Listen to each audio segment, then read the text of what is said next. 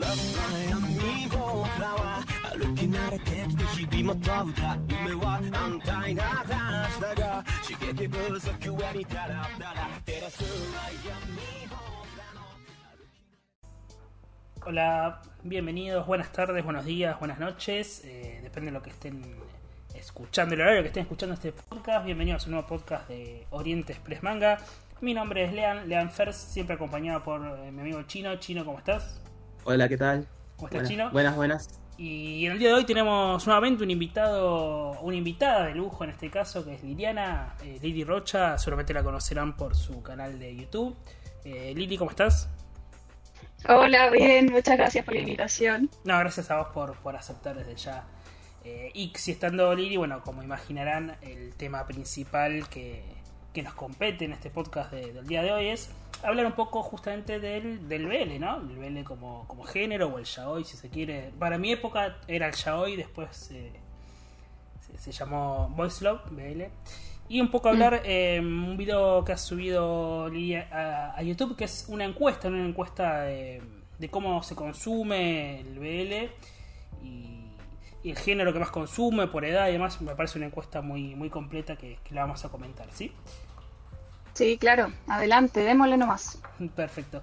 Eh, bueno, antes igualmente de adentrarnos en el tema principal, eh, para mí una breve pregunta como para conocer la, la persona así detrás de, del, del influencer o del youtuber. Un poco, Lili, vos comentaste que eh, viniste a Córdoba, ¿no? Eh, más, más joven, de- desde Chile, ¿no? Sí, sí, sí, yo soy chilena, pero estoy viviendo en Córdoba desde el 2016 en adelante, así que bueno, aquí estamos.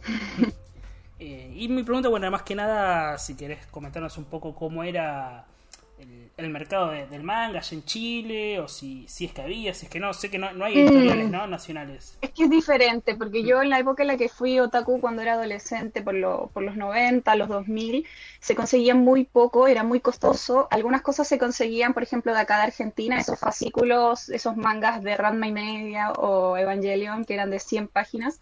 Eso se conseguían, eh, también se conseguían algunas cosas, algunos cómics de, de afuera, y era muy costoso. Además que yo en esa época era adolescente, o sea, no tenía ni mucha plata. Eh, entonces era muy costoso. Yo me- me alcancé a comprar algunos mangas. Me acuerdo que Planeta de Agostini en ese momento, que era, no era Planeta Junto, era Planeta de Agostini, también sacaba los fascículos, los mangas en, en 100 páginas también, igual como lo hacía Ibrea. Eso también llegaban. Y hoy, pero me costaba un montón. Yo juntaba mucha plata, mucho tiempo juntaba la plata para poder comprarme uno de esos. Y no era continuo, no era que yo fuera a la comiquería y me pudiera comprar el tomo 1, 2, 3, 4, no, era como el que había, el que encontrabas, te lo llevabas, ¿cachai? Era, era así como a la suerte. Eh, entonces era más, más complicado. Además, la comiquería que yo co- con la que compraba era como en eventos, como en, en eventos que se organizaban en Santiago. Yo vivía en Santiago Centro, en Santiago de Chile. Los eventos que se organizaban otakus, a veces ahí estaba la comiquería que te digo, y ahí podías como ver, buscar qué es lo que podías encontrar. De ya hoy, olvídalo. No, no hay una editorial. La- el, el sistema económico y la perspectiva industrial es diametralmente diferente a Argentina, entonces no está este concepto de generar. Además que la población es muy pequeña, imagínate, la población es muy, muy pequeña. En esa época, cuando yo nací, son 17 millones, ahora no sé cuánto estarán, 18 millones, no es mucha gente, entonces no va a solventar una industria de otakus, que para colmo ser otaku en esa época ya era raro, entonces men- menos, ¿no? Ahora creo que llegó una filial de Panini, pero no sé si están traduciendo como en chileno, capaz que están llevando cosas de México, la verdad que no sé, pero sé que se abrió una sucursal como Panini Chile, apareció la página de Panini Chile. Entonces en ese momento, claro, no era como muy, muy fácil conseguirlo. Lo que sí me acuerdo que hacía yo era coleccionaba la Minami, que era una revista española que llegaba en, esa, en ese momento. Creo que aquí en Argentina también llegaba la Minami, eh, y es que la homóloga es, es muy parecido al concepto de la láser. Eso estaba. Eh, así que no.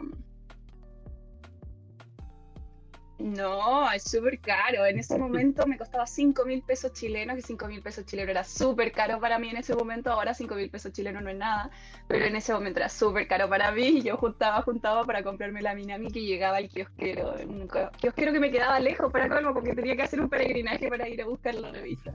Pero no, no es una cosa fácil. Y ahora los, los chicos que yo sigo en Instagram, que son coleccionistas de manga chilenos.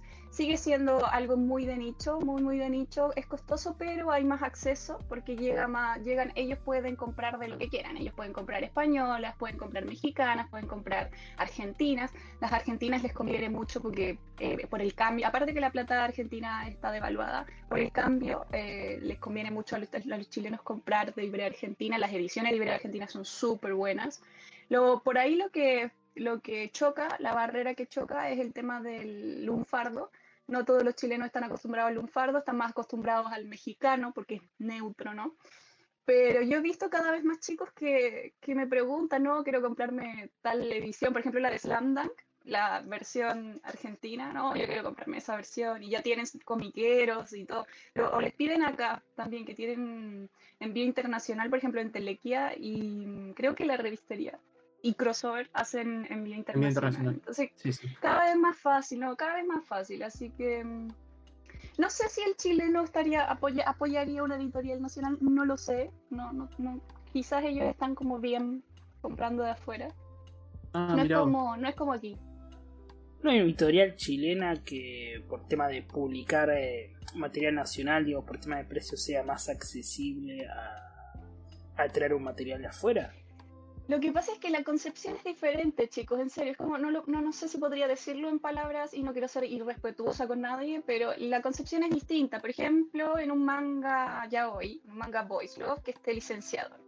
Algo que esté licenciado. Juanito Pérez ya hoy está licenciado. Entonces, un chileno promedio, una chilena que compra Boys Love diría, no, ya está en español y lo, lo licenció España. ¿Para qué lo vamos a sacar nosotros? ya está en español, ¿cachai? Esa es la mentalidad porque ya está, es que somos poquitos, claro, somos poquitos, tienen que entender que es como otra otra perspectiva, es otra claro, mi buen animal es otra perspectiva. En cambio yo acá, estando acá, yo sí quiero una versión argentina, quiero una, mi versión argentina de Juanito Pérez ya hoy, pero es porque es otra otra mentalidad, otra mentalidad. Claro, sí, sí, sí. Es otro el mercado, claramente. A mí me gustaría, sí, a mí me gustaría, por ejemplo, que de repente Ibrea hiciera como una especie de filial en Chile o en Perú. Porque cada vez hay más gente que compra de Ibrea. Sí, no, y de hecho. Ibrea Argentina, Argentina, no España, Argentina, Ibrea Argentina, guacho. Así que deberían sentirse re orgullosos ustedes. Yo que me siento feliz por ellos, ustedes deberían sentirse. Sí, no, que de hecho. Uno a veces ve los comentarios y ve que hay muchos lectores de, extranjeros de, Latinoamérica, de, Ibrea Argentina, que si bien es verdad, choca un poco el, el, el lunfardo, como le decís vos, este, eh, pero bueno, es preferible leer eso antes que leer alguna otra cosa, otra edición. Sí. Es que, eh, va, a depender, ¿ah? yo siento que hay distintos tipos de coleccionistas. Está el coleccionista así como no, que quiere el manga porque quiere el manga, pero después está el coleccionista que ve la calidad o la edición. Entonces, frente a ese coleccionista, ese coleccionista no le importa en qué versión esté, porque ya sabe que las ediciones españolas vienen re españolas, las ediciones argentinas vienen súper argentinas, como que, como que él ya conoce, ese tipo de coleccionista ya conoce, entonces él está un poco más abierto a comprar de distintas partes, ¿no? Por el hecho de, tener esa versión, o tener esa edición, o tener ese logo, o tener ese color. Claro, y ahí ya corre con ventaja Ibrea, porque como sabemos, las ediciones de Ibrea son por lo menos las dos en uno son geniales, son muy buenas. Son muy buenas. Y además lo que te digo que por lo menos en el caso de Chile, yo creo que en Perú debe pasar igual, el cambio favorece mucho al, extranjero. Entonces resulta muy barato. Muy, muy barato.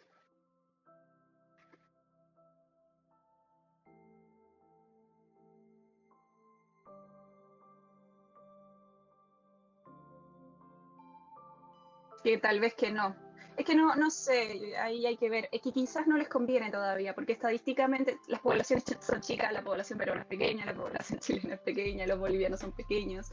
Entonces Argentina todavía sigue siendo el peso pesado, entonces por ahí no les convenga invertir todavía, todavía no les convenga invertir en algo como eso, sino hasta que madure un poco más, se haga más reconocido y todo.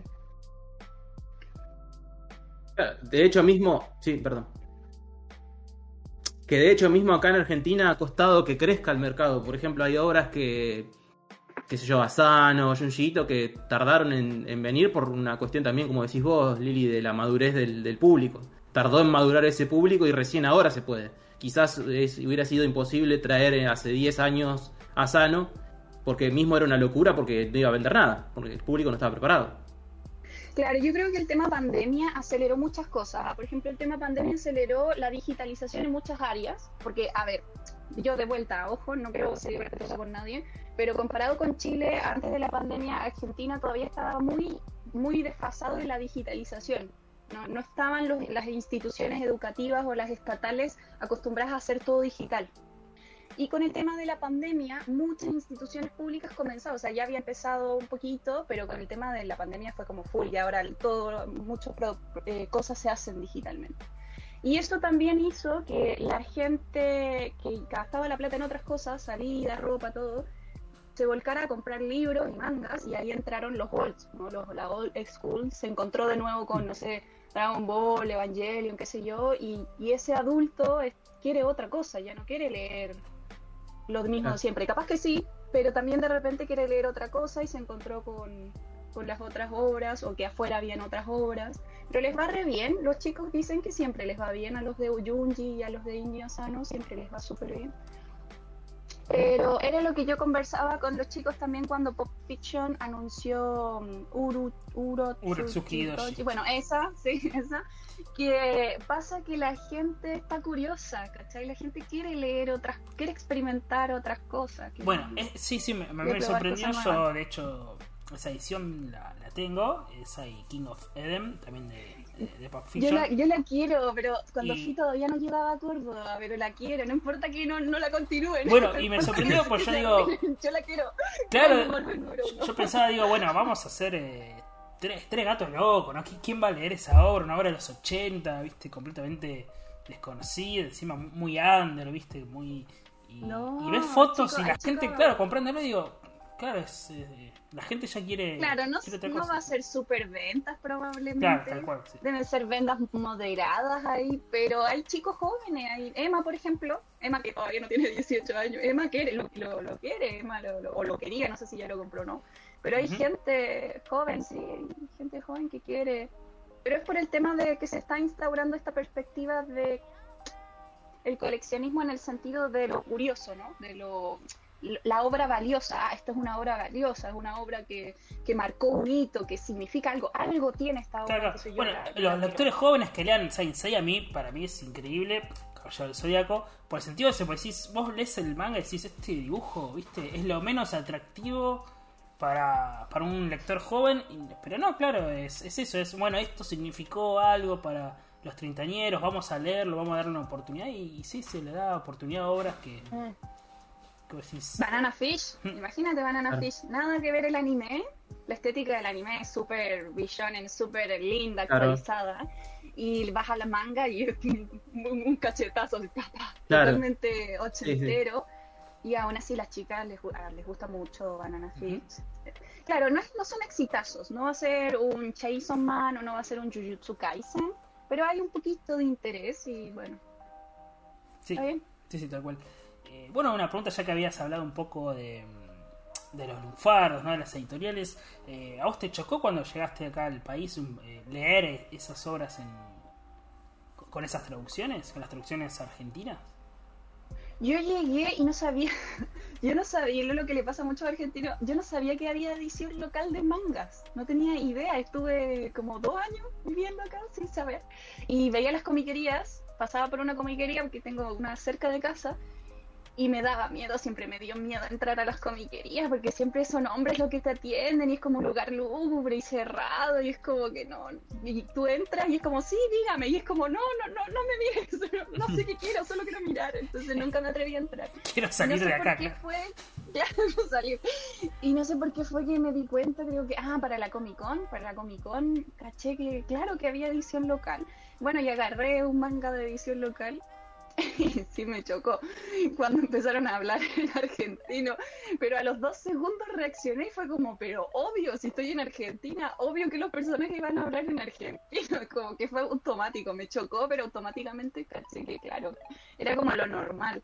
Y después me di cuenta que había gente que le, había gente que le molestaba pero no, en ese momento como que sola me di cuenta que era obvio, era obvio, estoy en Argentina, tiene que estar en argentino. y yo me acostumbré, me acostumbré totalmente. Sí, bueno, a mí me pasa em, leyendo, si vos compras cómicos, mangas de España, digamos, uno dicen gilipollas y vos lo asociás como Cada está diciendo boludo, idiota, o como sea, pero claro, es para ellos, digamos, no, no debería haber un, un problema. Pero capaz si acá es como que a veces sí se hace mucho. Pero me parece que es porque, no sé si vos pudiste leer algunas ediciones viejas de Ibrea donde sí a veces parecían un poco más. No, pero he visto las fotos, sí. las fotos icónicas que pasan, claro, las fotos icónicas que han pasado por la red han marcado mucho la percepción que tienen la gente de afuera respecto de las ediciones actuales, actualizadas Ah. de Ibrea. Y el, el, el condoro que se mandó Panini al principio con Di Costa, que fue extremado. O sea, está bien que uno se tome licencias, pero Di Costa se to- tomó excesivas licencias, el tema del pecho frío y todo eso. Sí, sí, recorrió, frases de recorrió los todos los foros era como- latinoamericanos. Sí. Entonces, sí, entonces quedó la percepción de que toda la porque como afuera no está esta percepción de hasta Panini, está Ibrea, esta utopía, entonces quedó la concepción de que el argentino traduce así como traducía este guacho, entonces cuesta mucho después decir, yo estaba hablando con unas chicas chilenas, por ejemplo, que hacen un programa de radio, yo le decía, no, a mí me encantan las traducciones de Ibrea, y, o las traducciones argentinas, ¿no? Y una chica me dijo, no, pero yo vi una foto de uno que decía Messi, pecho frío y no sé qué, y ahí caí en cuenta, claro, eh, eh, no, no saben de qué editorial es, Claro. no, no tienes cómo Sí. saber. Entonces se piensa que con esa, ese tipo de traducción se hace actualmente, pero la verdad es que incluso el propio argentino le pide a las editoriales que traduzcan lunfardo, pero no tanto, que no se vaya tanto de Claro, mambo. claro, sí, que algo sea algo eh, razonable, digamos, por decirlo de una manera. Sí, sí. Y bueno, ¿Ustedes mismos, no? ¿O, o les gusta así? ¿Les gusta así que venga así a full, full lunfardo? O...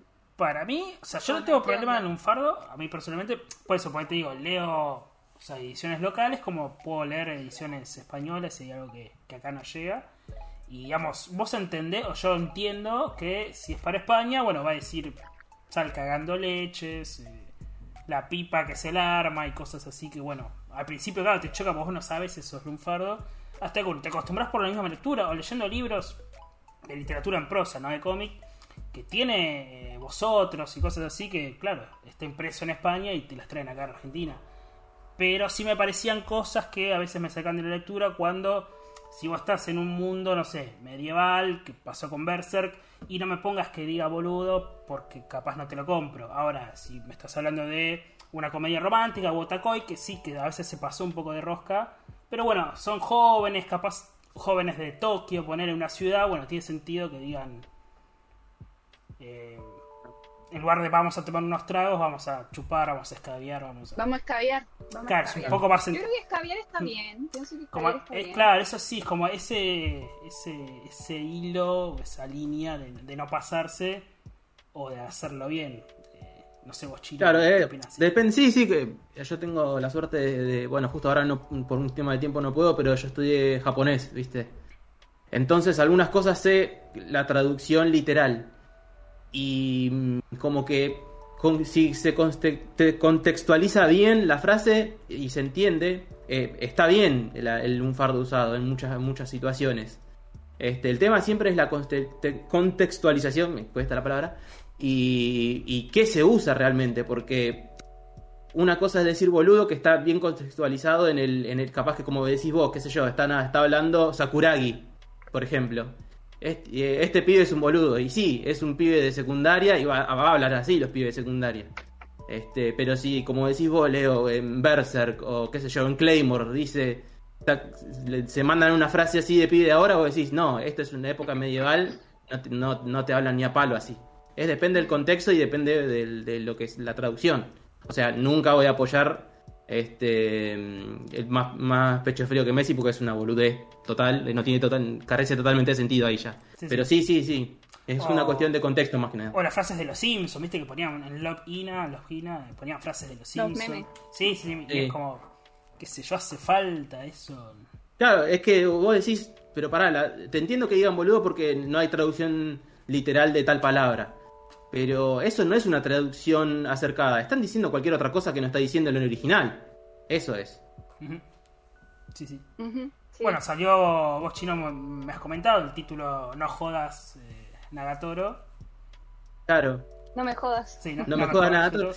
Por ejemplo, ahí yo lo entiendo, pero eh, como que es, es complicado porque si vos, ah, yo no, no vi la serie, pero vi clips. Entonces cuando vos ves la, eh, la serie, eh, el personaje principal no, no, habla así, entonces capaz que no está tan bien traducido, pero tampoco está tan fuera de contexto, no está tan fuera de lugar.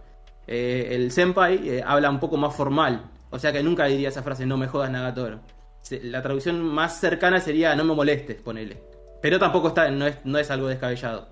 Es mi opinión. Es que capaz que el guacho queda tan exasperado que en algún momento le tira esa y por eso el nombre de la obra, capaz, ¿no? puede ser, puede ser, sí, sí. Sí, por eso te digo, al, no, al no haber visto la obra tampoco soy determinante en la opinión, pero digamos que así, con lo poco que vi, es mi opinión, pero sí, sí, sí. Tampoco es fuera totalmente de contexto, es un pibe de secundaria, le va a decir a la piba, no me jodas. O sea, puede pasar en un momento, no, no, no, no quita de que pase, así que no es totalmente descabellado. No me rompa, no me rompa. Claro. En chileno sería no me güey, Nagatoro. Claro, sí. O sea, eh, si, lo traducen en chileno, o sea, son pibes de secundaria que lo pueden decir tranquilamente. O sea, no es, no es descabellado que lo digan. Ahora, si me, ponen, si me pones eh, eh, a Gats diciendo rajá de acá, pibe, y te digo, no, loco, no, no va. No, no va. No va, no va. Pero por eso, como te digo, es el tema del contexto más que nada. Sí. Mm. Sí, sí. Y bueno, Lina, antes de, entrar en el tema principal, para mí una pregunta que, te quería hacer obviamente es, eh, sé que estás en Córdoba y nosotros dos con Chino, bueno, Chino de zona sur de Gran Buenos Aires, yo ahora vivo en la ciudad de Buenos Aires, en capital, eh, tenemos como otra concepción, ¿no? De ir a comiquerías, es como, va, a mí en particular, ¿Cómo sería eso de eh, consumir o tener comiquerías en Córdoba? Si es que vos notás alguna diferencia o... Va, ahora sé que está crossover y, la revistería, pero no sé si como, era antes o... Sobre todo que ahora también se pide, ¿no? Mucho en línea, mucho envío, ¿no? Mm. Bueno, antes del 2019 que yo empecé a comprar, no tengo idea. Yo a propósito, hice un video en el canal hablando sobre dónde compraba en Córdoba. Acá en Córdoba yo compro en tres comiquerías, que son Hadoken, Crossover y la revistería. Y les pregunté a ellos, por lo menos a Hadoken, y a la revistería, qué onda, cómo había sido su experiencia acá en Córdoba, qué, qué onda, ¿no? Hadoken me había dicho que ellos eran muy, llevan muchos años acá en Córdoba, que la tienda sí tenía movimiento, que estaba más enfocada a juegos, por ejemplo, a juegos y figuras, y que en el último tiempo estaban cada vez pidiendo más mangas. De hecho, por ejemplo, Slamdan, yo tengo que ir, porque las cosas no llegan como para ustedes, ¿no? No siempre llegan el viernes, las cosas a veces están disponibles el sábado o el día lunes. Entonces, yo me acuerdo que fui una de las veces a Hadoken y dije, chicos, quiero el Slam Dunk. Me dijo, es el último, o sea, nos queda el último. Pedimos tantos volúmenes y, se y, y, llegaron el viernes a la, a la tarde y ya, y era, no sé, lunes o sábado y ya se les había agotado. Entonces, claro, ni ellos estaban tan preparados para el boom de último. Y lo que ha pasado a propósito después del COVID, después de que empezaron a abrir las tiendas, que las librerías, yo soy mucho de ir a recorrer las librerías, desde ir a una tienda de ropa, yo me paso a una tienda de libros para ver los libros. Y lo que me pasó fue que empecé a ver muchas secciones de mangas en las librerías. En Jenny, en Cúspide, en el mundo del libro, antes no tenían y ahora tienen un espacio en vitrina. En vitrina les ponen un espacio de manga. Y eso antes yo no lo había visto. O sea, si yo antes, en el 2016, lo hubiese visto, yo me habría enterado ahí mismo que, que habían mangas acá. Pero no los había visto antes. Eh, ahora cada vez más. Yo creo que eso, eso es lo que te puedo decir de, la, la, importancia de que llegue de que llegue a librerías, ¿no? Porque justamente un mm. lector que no que no consume manga local se podría de hecho, me pasó una vez en el mundo del libro, una chica, yo estaba, no sé qué estaba viendo, y una chica joven eh, le preguntó al librero, estoy buscando Banana Fish, eh, ¿tendrá? Y el librero no cachaba, pues estaban de libro, entonces, y además gente grande. Entonces el librero quedó, ah, me suena, no sé, no estoy seguro, voy a preguntar y te digo. Y yo después al ratito me acerqué y le dije, tienes que ir a este lugar, a este lugar, a este lugar que lo vas a encontrar. Pero claro, pasa eso, ¿no? No toda la gente está acostumbrada a conocer que existe una comiquería. Pero dentro del nicho, la más conocida acá es crossover, sin duda crossover a todo, la gran mayoría le pide crossover. Hay filas, hay días en que yo iba para, un tipo random, caía para ir a comprar algo y había una fila gigante afuera para poder entrar. Entonces fue como, no, no, voy a comprar otro día, pero sí, la, la top top es crossover. Sí, crossover, bueno, la conozco por, porque tiene mucho importado, entonces a veces algún envío. Sí. Y además ellos hacen envío para todos lados, incluso para afuera. Entonces, claro, la gente lo conoce. Sí, sí. Bueno, Pero no todo llega. Por ejemplo, Merci, las, de, las ediciones de Merci, como que crossover están muy full, pero a veces se pierden pequeñas cosas de acá, porque Merci no la conocían. Ah, mira. Cuando yo fui a preguntar por el último del azul, el azul. Sí, es un color cálido. Esa, ellos no, como que no cacharon, como, hoy no, no conozco la editorial. Y no estoy segura si tendrán las cosas de Pop Fiction, no les, no les pregunté. Pero Hadoken, por ejemplo, no tiene. No tiene las cosas de Merci, ni las cosas de. ni la de Leo, ni de la editorial de. Por ejemplo, Antagonista no lo he podido comprar todavía, porque la editorial que lo trae a Córdoba está me queda a la punta del, de la loma. Entonces todavía no lo puedo comprar porque no llega, no llega acá. Claro, no todo llega. Lo más de nicho, lo más chiquito, no, llega. Para libre, utopía, eso llega. Y la revistería, digo, que encima tuvo. Eh, muy conocida el estreno de, la, de su sucursal en Córdoba por, porque daban el vasito de Fernet, ¿no? ¿El Fernet? Sí. daban el Fernet con coca. Era la, la, la, presentación en Córdoba. y está Ricky acá en Córdoba. Yo no sabía, pero Ricky era como eh, también como representante de la revista. Sí, sí, yo lo conocía antes, él trabajaba en la sucursal de de Uruguay, digamos, la calle Uruguay, donde estaba Camelot. Él atendía ahí, yo me acuerdo. Te digo, 2010, 2011, eh, mira que te hablo mm. de, hace años y años. Eh, bueno, ¿vos, Chile, alguna pregunta antes de entrar ahí al tema em, principal? No, no, no. En realidad las preguntas random que tengo son para posterior al tema que, vamos a tocar. Bueno, bueno, perfecto. Eh, así que entramos de, lleno al tema principal que es, eh, como dije, hablar sobre el voice love y sobre cómo se consume o, si podemos tener algunas conclusiones al respecto. Bueno, primero la pregunta creo que principal que debo hacerte es si existe una diferencia, si está bien decir voice love ya hoy, cuál es la diferencia Shonen eh, cómo nos... Ok, bien. Entonces, arranquemos del principio. El voice love es un género que surge a, a propósito o al alero de la demografía del shojo y al principio era todo muy incipiente, obviamente como el origen de todas las cosas, todo muy, muy incipiente, y iba, iba adquiriendo los nombres de acuerdo al, al contexto, se llamaba Shonen o también de acuerdo a la revista en la que salía, Yune, entonces fue adquiriendo distintos tipos de nombres y eh, uno de los más populares fue el tema del yaoi, que es el acrónimo para una historia que no tiene contexto, que no tiene clímax, que no tiene desarrollo. No sé si a ustedes les ha tocado ver en Facebook unos cortos de Jujutsu Kaisen, no sé si les, ha tocado. Son como pequeños cortos chiquitos eh, de, escenas eh, subidas de tono, ¿no? De situaciones que ponen a los, a los, a los personajes en, en, cierta, en, cierta, en cierto tono mm, subido. Y bueno, eso es, eso era lo que se entendía en ese momento porque hoy eran historias que simplemente mostraban a tus personajes preferidos en alguna situación que tú quisieras y que obviamente no, era, no era las parodias ya hoy de Hanamichi Yukawa, Sasuke, Naruto. Claro, que son cortitas, son un par de viñetas, un par de hojas y ya está, no hay desarrollo, no hay contexto, a eso se refería el yaoi.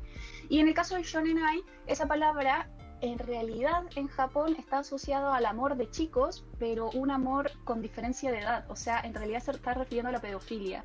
Pero el concepto shonenai llegó a Latinoamérica y llegó al resto del mundo, no solo a Latinoamérica. Entonces se pensó que el shonenai, o sea, o se apropió esa palabra y se pensó que esa palabra significaba amor entre chicos suave, ¿no? Amor, amor lindo entre chicos, inocente entre chicos. Inocente cuando en realidad en Japón no tiene esas, esas acepciones, más, más relacionado a la pedofilia. Claro, Y el yaoi, a su vez, se fue, fue apropiado para las palabras que, ah, para las obras que referían a contenido más explícito, sexual más explícito. Claro, en los 90 por lo menos, perdón, ¿eh? se, decía yaoi explícito, shonen más suave. suave claro.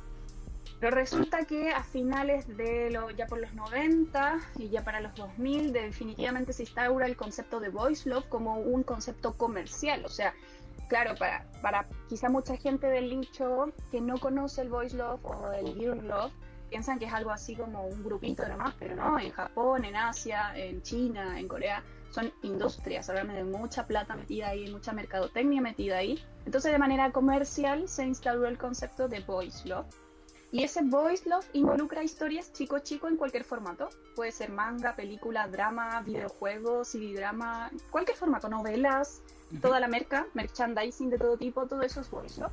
Y automáticamente se migró ese concepto porque el yaoi tenía este peso de que eran historias que no eran historias, era simplemente acción nomás.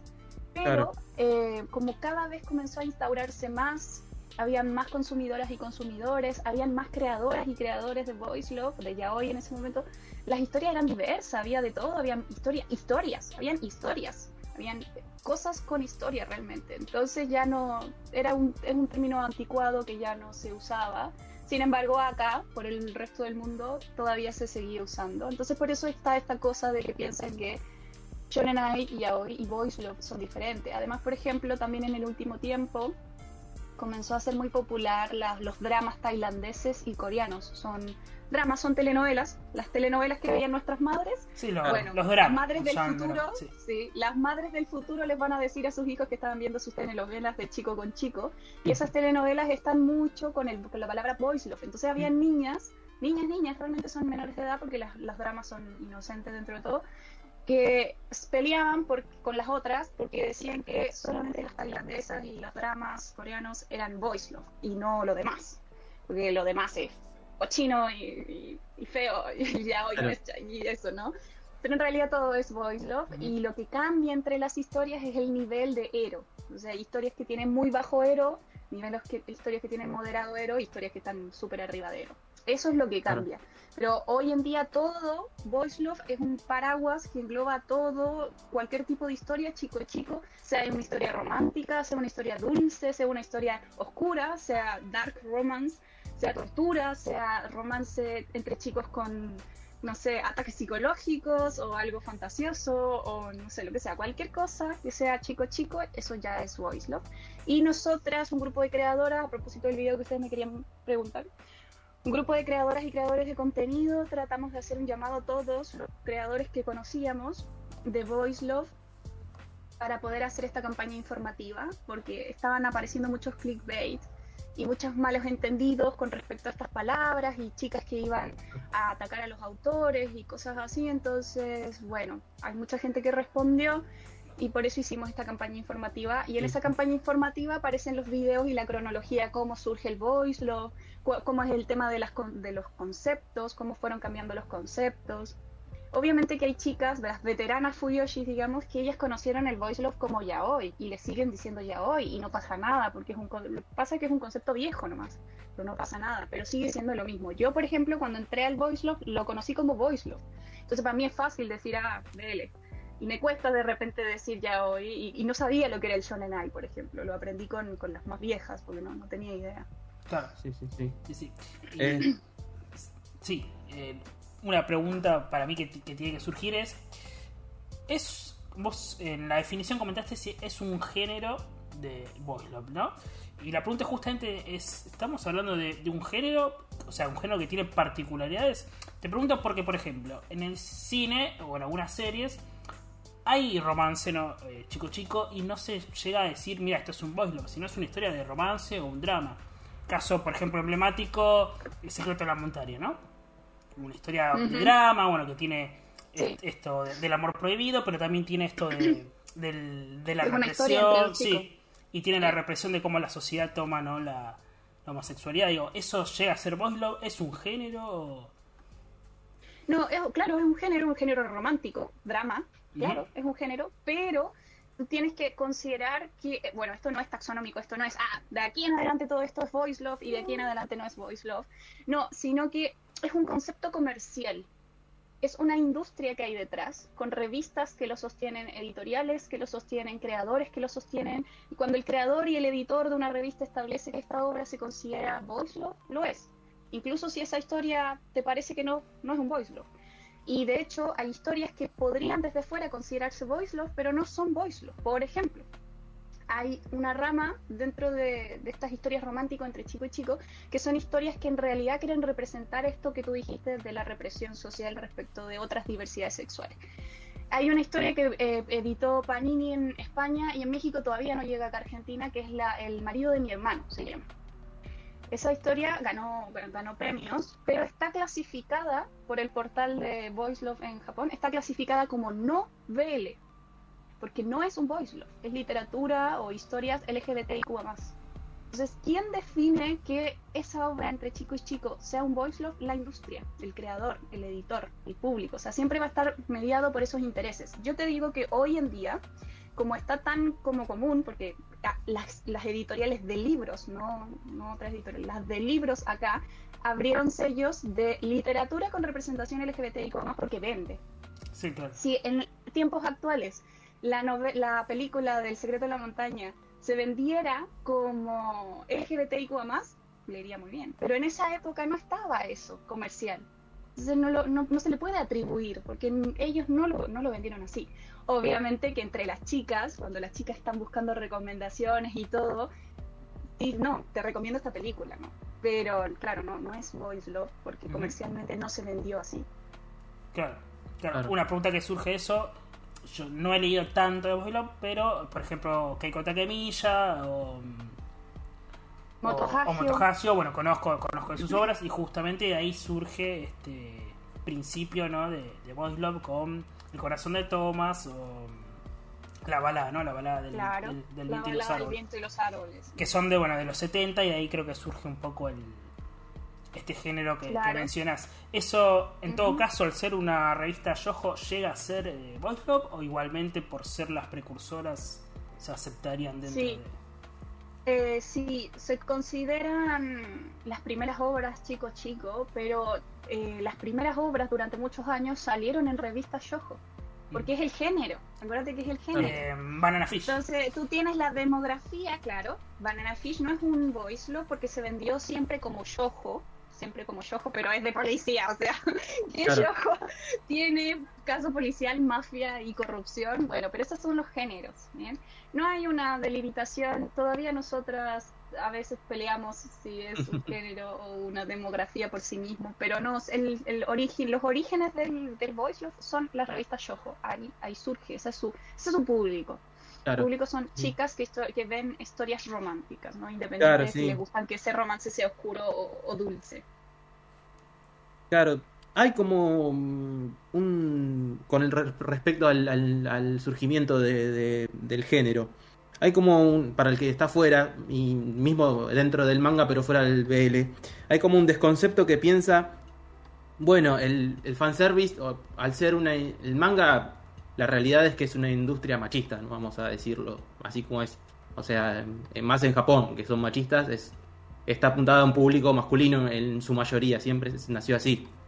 Y como que hay ese desconcepto, esa, ese prejuicio de que el BL nació al haber falta de fanservice para las chicas, porque uno cuando ve manga, de más, más viejo, ahora no tanto ponerle, pero en los más viejos, en los shonen y todo, había como un fanservice que era dirigido a los hombres. Entonces, eh, hay como ese desconcepto, ¿no? De que el BL nace también por un tema de fanservice nada más, pero nada que ver. En realidad nace por una falta de, que alguien, alguien realmente quería unas historias así. no solamente por el fanservice, ¿o no? No, yo creo que todo es válido. La, el, a ver, el atributo negativo a algo como eso ya depende de cada persona, la escala de valores que tenga. Pero claro, por un lado nosotros teníamos historias como El viento, la balada del viento y los árboles, que es una historia dramática, no es una historia que tenga escena nada explícito, ¿no? Pero por el otro tienes toda la industria de los doujinshis. Y los doujinshis, las historias chicos surgen ahí a propósito de de los supercampeones. Las chicas querían ver a los supercampeones en situaciones eróticas entre ellos o ah, los caballeros del zodiaco. Los caballeros del zodiaco los querían ver en situaciones entre ellos. Entonces, en los doujinshis, por eso se llamaban yaoi, porque sacaban a los personajes de ese contexto y continuaban una historia paralela de un episodio en no, que los, los chicos terminaban haciendo algo erótico. Así que por supuesto que sirve para satisfacer una necesidad del público femenino de ver a sus personajes masculinos haciendo cosas que satisfagan a las chicas, por su, o sea, por ambas cosas. No, no hay una sola causa por la cual surge. Y en el lado occidental, el slash, que sería como el equivalente de historias eh, chico chico, también surge de la misma manera. de ver a Ah, tus dos perfecto. personajes masculinos preferidos haciendo algo, algo erótico, porque está en tu imaginación, ¿no? Tú estás viendo Claro. ese personaje y tú dices, oye, pero esa escena tan que se están peleando podría haber derivado en algo más, ¿no? Entonces las chicas abrieron su imaginación y empezaron a hacer fanfics.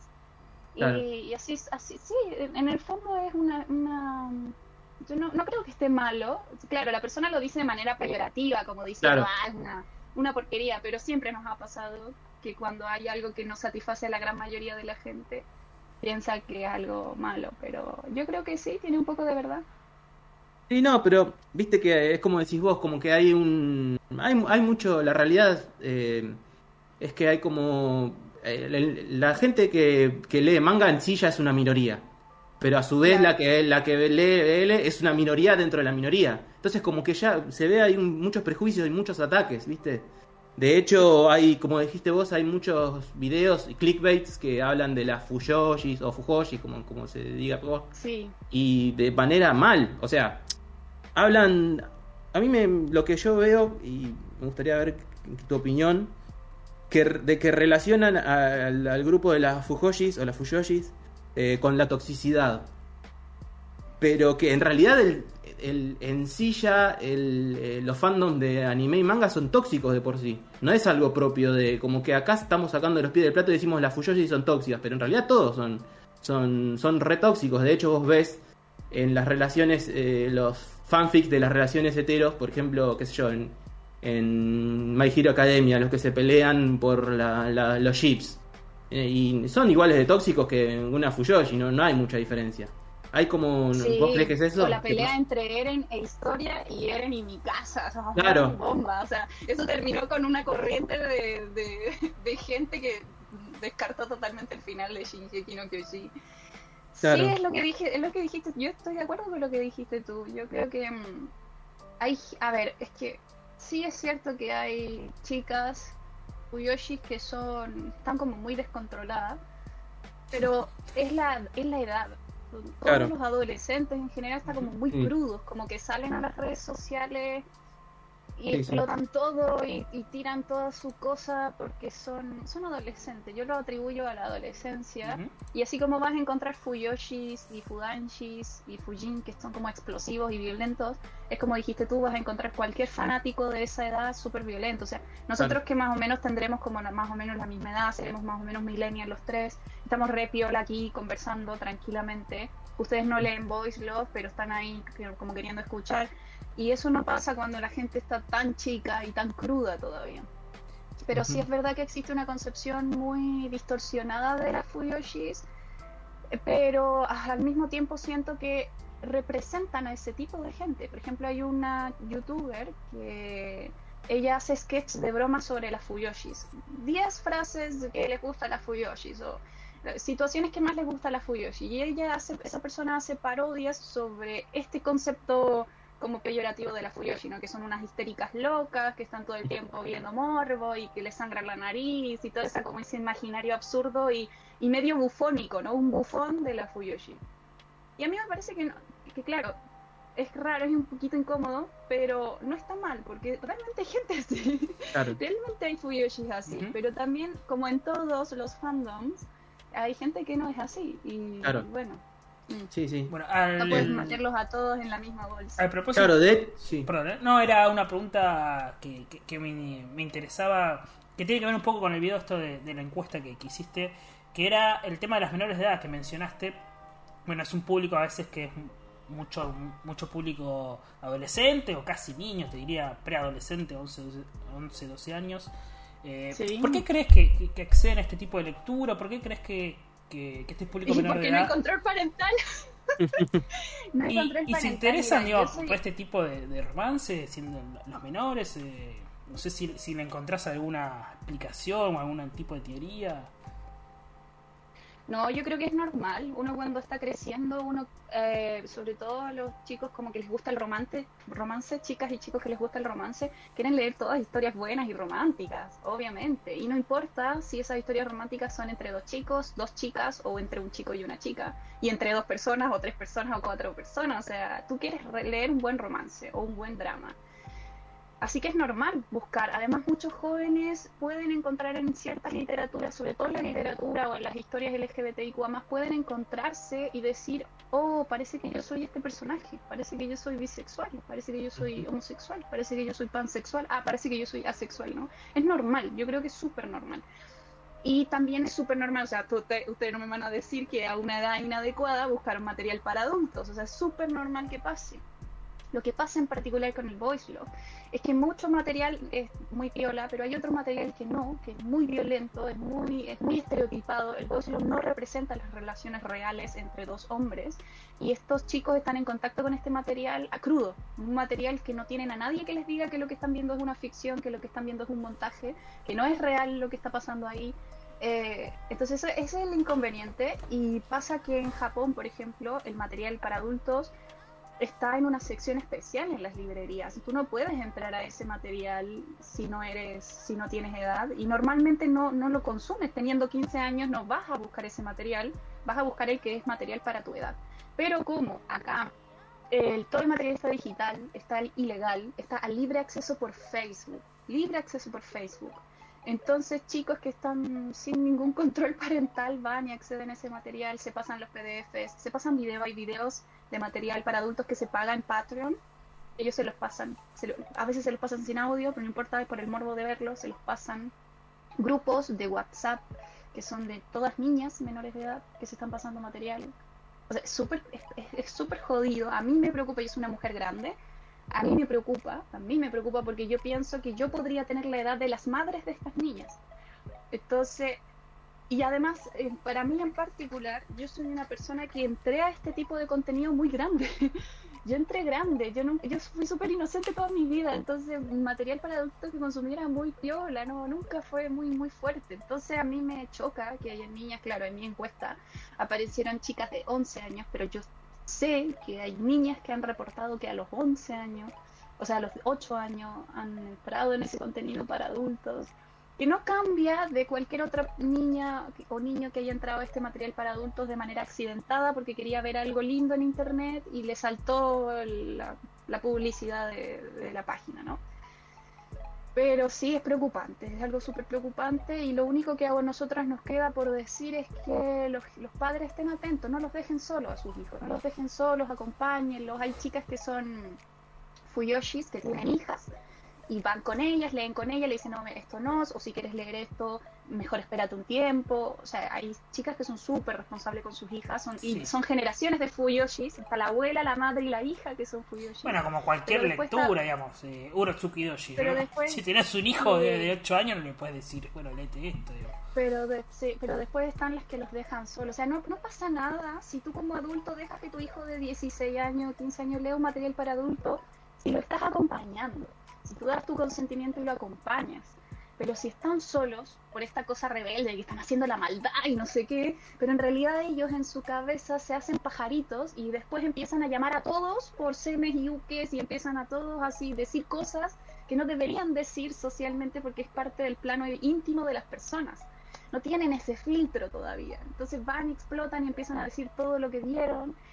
Entonces eso es preocupante. Al margen de que hay gente que se hace pasar por, por, niños, y, o sea, todas las cochinadas que pasan entre. Entonces los dejan muy vulnerables porque los chicos como que no tienen la noción del peligro. Dan sus datos, dicen cuál es su orientación sexual, cuál es su edad, que están buscando amigos, se pasan fotos, o sea, como que no tienen el filtro del peligro que corre. Entonces sí, que no los dejen solos. Eso, eso pasa. Los dejan solos. Buenísimo. Este, muy buena respuesta, la verdad. Muy, muy buena respuesta. Este, vos hiciste, en la, mientras recién hablabas, hiciste un comentario que yo justo tenía una pregunta sobre eso. Este, pero ya me la respondiste, pero quiero que, amplíes un poco. Eh, este, yo como que veo en las historias, yo sí consumo, o sea, no soy un fanático seguidor, pero sí consumo yojo. Y hay veces como que veo que se trata el romance de una manera un poco frívola, ¿viste? Como muy superficial muchas veces en el show eh, heterosexual. Este, ¿Pasa lo mismo ahí en el BL? ¿O se trata de un más, más sentimientos, más... ¿Cómo, cómo mm. es? Hay de todo, en la actualidad hay de todo. Hay historias eh, chico chico muy yojo, hay historias chico chico muy románticas y muy, muy simplonas. Y después hay historias entre chico y chico que tú quedas así como que te revienta la cabeza, que te angustia, te hace sudar o te hace sufrir. Es como cualquier producto literario, vas a encontrar eh, joyas, realmente joyas entre el fango y después porquerías, o sea, de todo, de todo en todos los sentidos, tanto desde el mundo romántico como la trama y también desde el punto de vista como erótico, ¿no? En cuanto a lo romántico vas a encontrar historias que están súper bien elaboradas, están súper, pero que te generan un, nivel de angustia y drama y tensión constante y tú eres fiel ahí esperando años, porque para nosotras, nosotros, ustedes esperan para un shonen, por ejemplo, esperan una semana, un mes, nosotras años, años, esperamos un año, dos años incluso para un nuevo capítulo, un nuevo tomo. Entonces estamos ahí sufriendo con los personajes.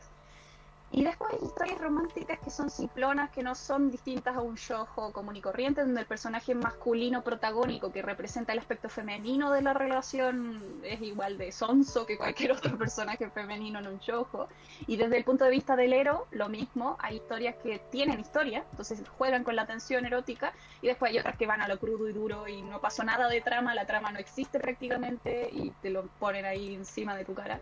Hay de todo, todo, de todo, Claro, obviamente que lo que más se hace conocido es lo que no tiene tanta calidad de repente, porque lo que tiene más calidad y tiene más trama, eh, la gente no está, sobre todo los jóvenes no están dispuestos a leer todo, no, tienen eh, esto de prestar atención todo el tiempo, o se les van ciertos detalles, entonces esas historias con historia los aburre porque quieren ir directamente al, a lo concreto.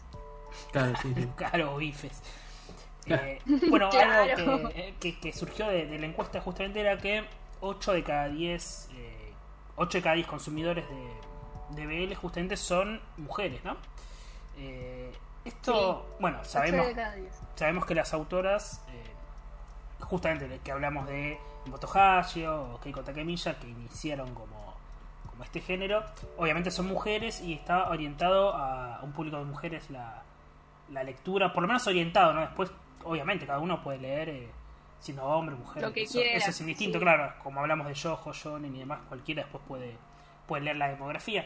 Pero, eh, ¿sentís o, qué te parece esto, esto que, que, justamente hayan tantas mujeres leyendo? ¿Por, ¿Por, qué no el hombre, por qué no el hombre se puede acercar a, a este género? Mm, Bien, antes de responder esa pregunta, quiero enfatizar lo que dijiste tú sobre el público, ¿no? Eh, la gente se lo toma muy a pecho, sobre todo las nuevas generaciones, pero los productos, los productos comercialmente están enfocados a un público, ¿no? Entonces, cuando se habla de Shoujo, el público, mujeres. Cuando se habla de Voice Love, el público, mujeres. Cuando se habla de Seinen y Shonen, público, hombres pero al margen de que cualquiera puede leer lo que se le cante. O sea, yo lo que le decía a los chicos, porque hay mucha gente que esto se lo toma muy literal, es como, ah, está hecho para mujeres, pero a mí me gusta y yo soy hombre, ya, y como que explota, ¿no? Pero lo que trato de decirles, mira, eh, las películas de Disney está hecho para niños, y a mí me encanta Frozen, y no tengo ningún problema con, con, que sea para niños. Entonces, entonces que, que, que, que se saque, ¿no? Que, o sea, claro, el, hay un público objetivo, pero da lo mismo en realidad que es lo que ve cada quien. O sea, hay libertad absoluta y cada uno tiene que consumir lo que quiera consumir. Ahora, respecto de la pregunta que tú me hiciste, ah, yo creo que es un tema generacional. Las generaciones de ustedes, por ejemplo, están más duros a leer Voice como que les, como que les repele, ah, no, dos hombres y espadazos, y es como que explotan y huyen, ¿no? El, gay panic, el gay panic le decimos las chicas. Mientras que los jóvenes, la generación Z, los nuevos jóvenes, los centennials, eh, no, los centennials están súper abiertos a, ellos quieren experimentar, entonces quieren conocer y quieren leer y hay más lectores, hay más lectores de todo. Eh, así que yo creo que es un tema generacional. Ahora, ¿cuál es la explicación de eso? las ideas, por supuesto.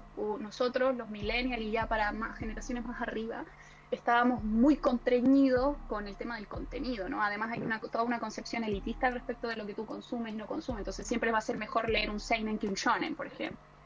Entonces están todas esas ideas metidas en la cabeza y yo creo que por eso se les rehúsa más, pero mm, los jóvenes ahora leen por igual historias románticas de lo que sea. Ellos quieren leer un romance, ¿cachai? Ellos quieren un buen romance.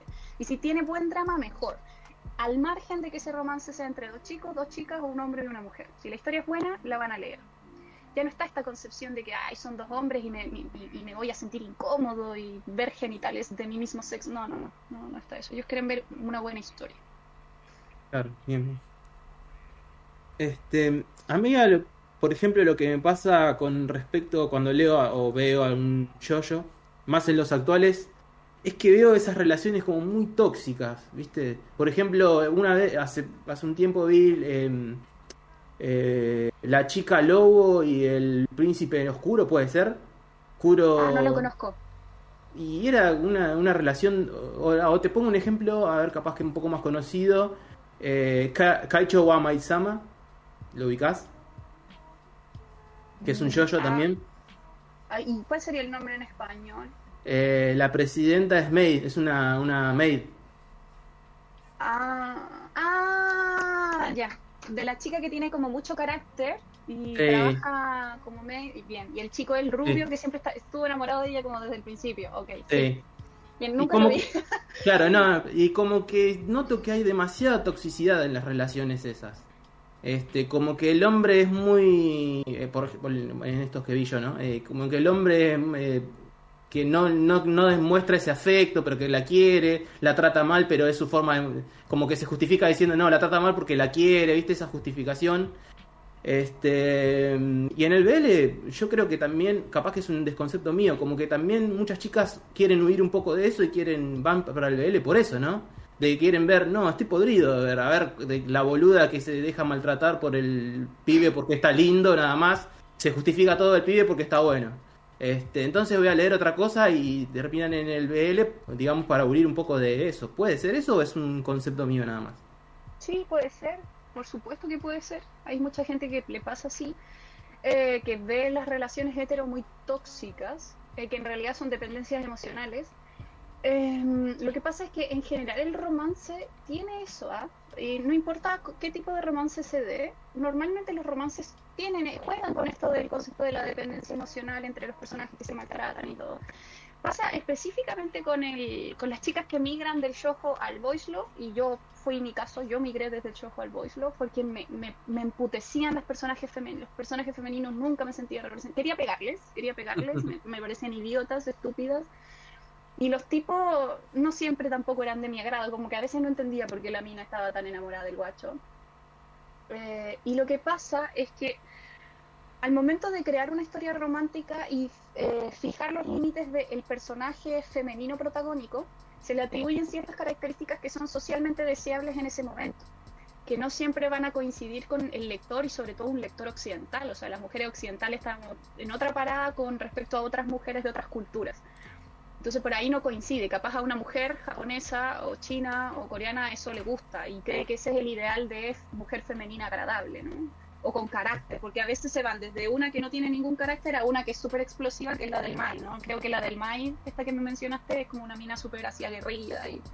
Pero aún así sigue incomodando. Aún así sigue siendo un personaje femenino que, que a las mujeres nos incomoda. Algunas mujeres, no a todas. A algunas mujeres nos incomoda. Lo que pasa con el voice love es que no hay personaje femenino que te incomode, porque no existe el personaje femenino. Y si existe el personaje femenino, cumple un rol particular, no es el del protagonista, entonces tú te olvidas de eso. Y lo otro que pasa con los personajes masculinos en una historia voice love, cuando tú los tienes que construir como personaje, no estás obligado a colocarle estos atributos femeninos.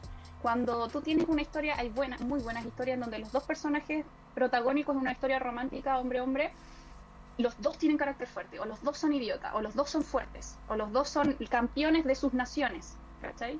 No está esta desigualdad en que uno es idiota y el otro sí. Hay historias que sí, hay historias en donde uno de los personajes románticos es una protagonista de chojo común y corriente. Y muy bien para las personas que les gusta eso.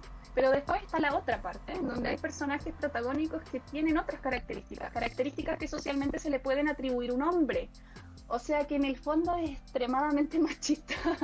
Todo en el fondo es extremadamente machista o esta, esta, esta, esta imposibilidad, esta incomodidad de construir un personaje femenino que no agrade a todo el público.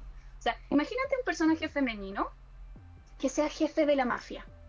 ¿Puede ser un personaje femenino jefe de la mafia y además ser promiscua y seguir teniendo el peso para el público? No, mejor reemplazamos a la mujer por un hombre. Y eso no incomoda tanto, ¿te das cuenta? Eso es lo que pasa, en realidad. Eso es lo que pasa. Es en la construcción del personaje, en la fantasía, eh, la construcción del personaje está mediado por lo que se espera de ese personaje según su género o según su rol. Entonces, a veces el género no coincide con el rol que tú le quieres poner a tu personaje en la trama. por ejemplo, mi historia preferida actualmente es Pájaro que tiene novela, Saisurutori Takanai. El protagonista es uno de los jefes de mafia y es promiscuo. Fue violado cuando era joven y se acuesta con todos. Reemplaza a ese hombre por una mujer. ¿Va a tener el mismo peso la historia? Probablemente no. No tendría la misma no tendría la misma recepción en la gente, la gente se sentiría incómoda leyendo, capaz, no lo sé. O la misma creadora se sentiría incómoda creyendo, o no sería verosímil que una mujer fuera jefe de la mafia, o no sería verosímil en otro contexto que una mujer fuera la, el papa, ¿no?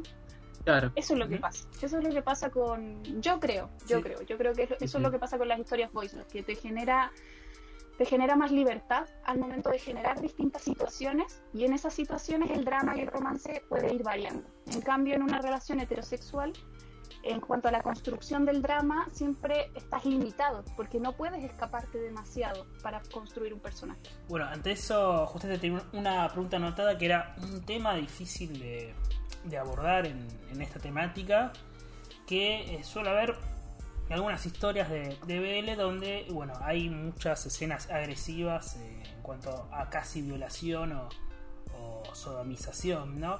Eh, como que a veces se justifica esa violación siempre como motivada por un deseo del agresor a la víctima y que la víctima, bueno, acepta y corresponde ese amor, entre comillas, de, de este agresor.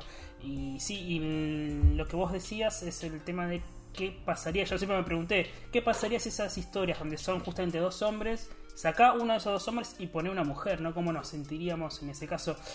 Esas, esas eh, o esas temáticas, a ver, entiendo a la gente que, que pueda consumirla, pero me parecería a mí chocante, por lo menos desde, desde mi lado, porque lo pienso así, saca a ese personaje masculino, pone una mujer y es como casi tú. Sí, ya no es agradable. claro, organizan una quema de brujas, más o menos. Sí, ya no es agradable. No, y por ambos lados, ¿ah? Si el que sodomiza es el hombre o si el que sodomiza es una mujer, ya no es tan agradable de verlo. Pero si son dos hombres o si fueran dos mujeres, entonces tú lo puedes ver y no te sientes tan incómodo.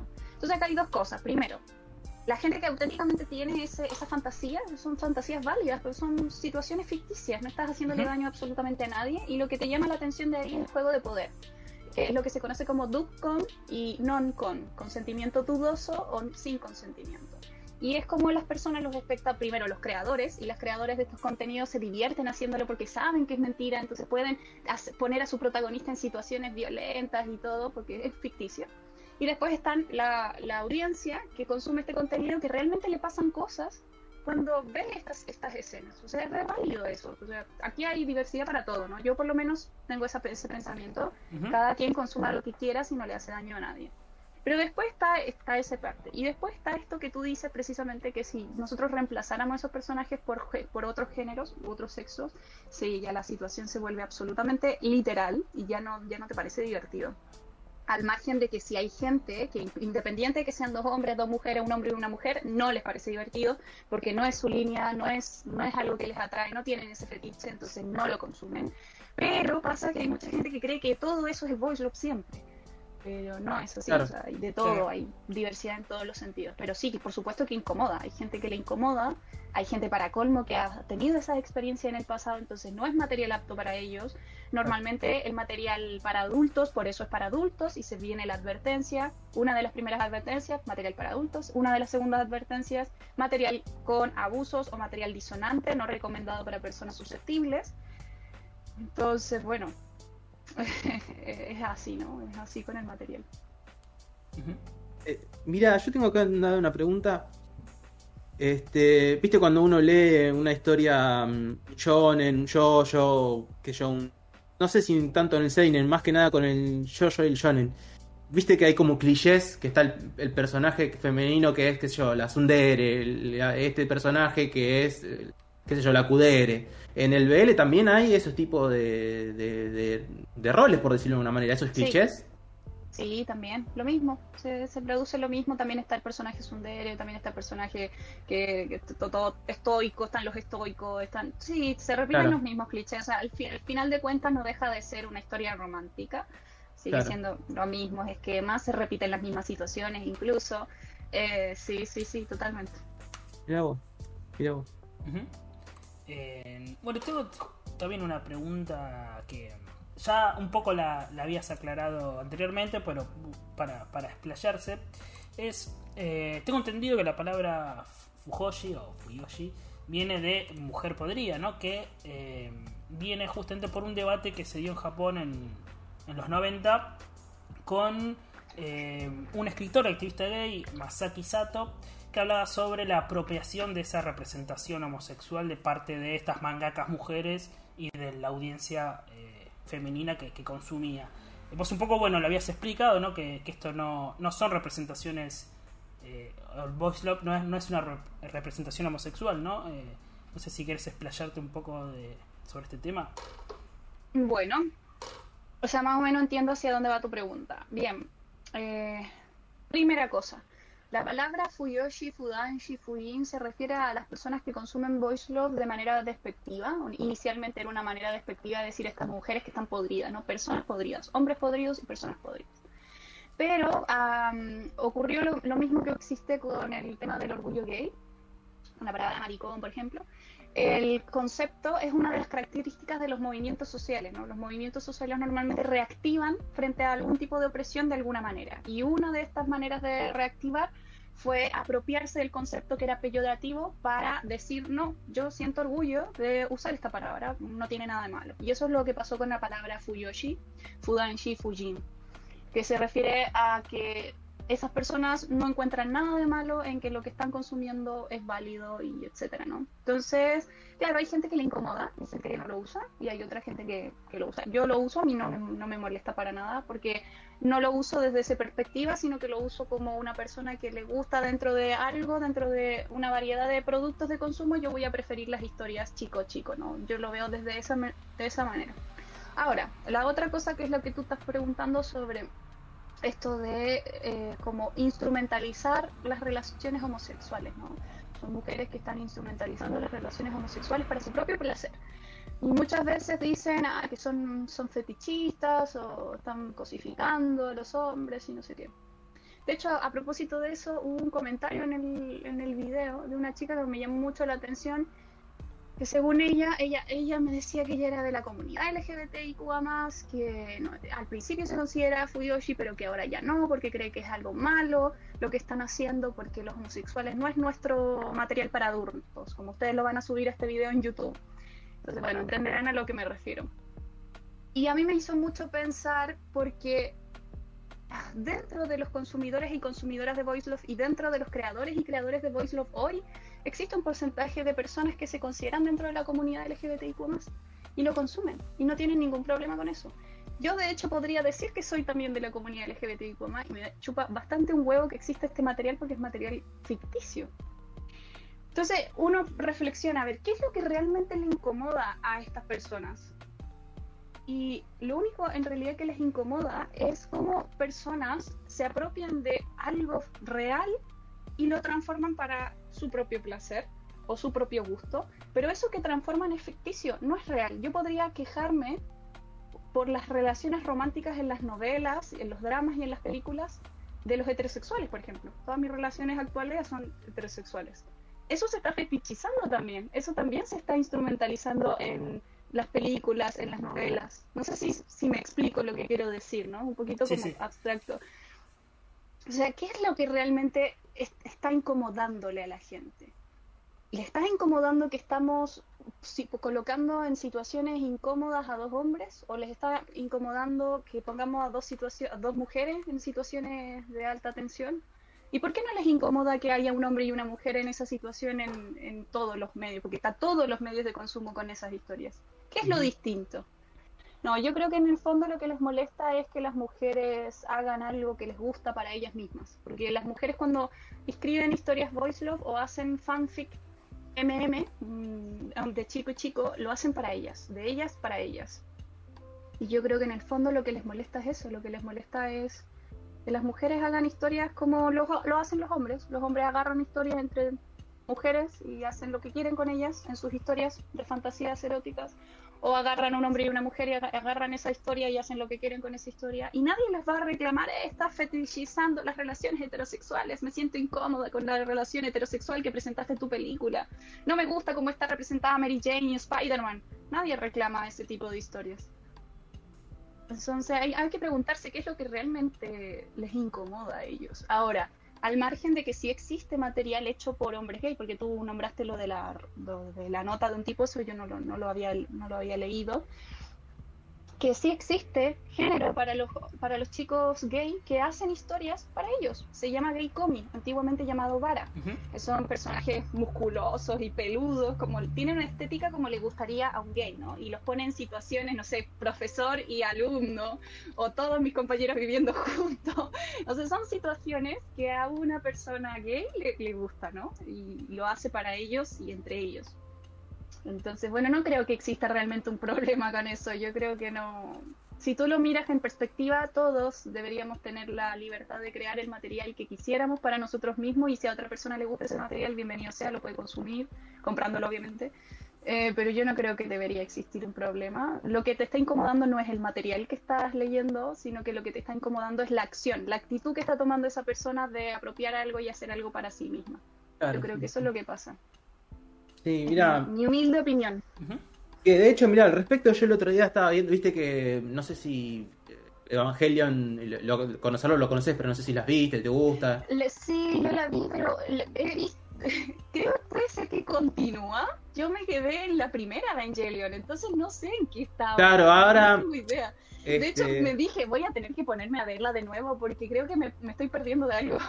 Claro. Este, y hay un meme que, está bueno, que yo lo guardé porque cuando me dijo Lean que te íbamos a hacer una entrevista, yo, y justo al, al, momento dije, bueno, vamos a hacer las preguntas. Y justo estaba viendo Facebook y me apareció un meme que hace referencia, este, bueno, a dos personajes que en un principio, eh, el personaje principal y, Kaoru, otro de los personajes secundarios, eh, como que le hace una referencia de que tiene una cierta, cierta cierto afecto que le dice te amo, ¿viste? Y, al lado está la, carita de DiCaprio que dice odio a las Fuyosis, cómo las, lo emparejan, este, siempre arruinando mis animes favoritos, qué sé yo. Y en las nuevas películas hay como un cambio y, muestran a ese mismo personaje secundario que le dice al chico te amo con otra chica.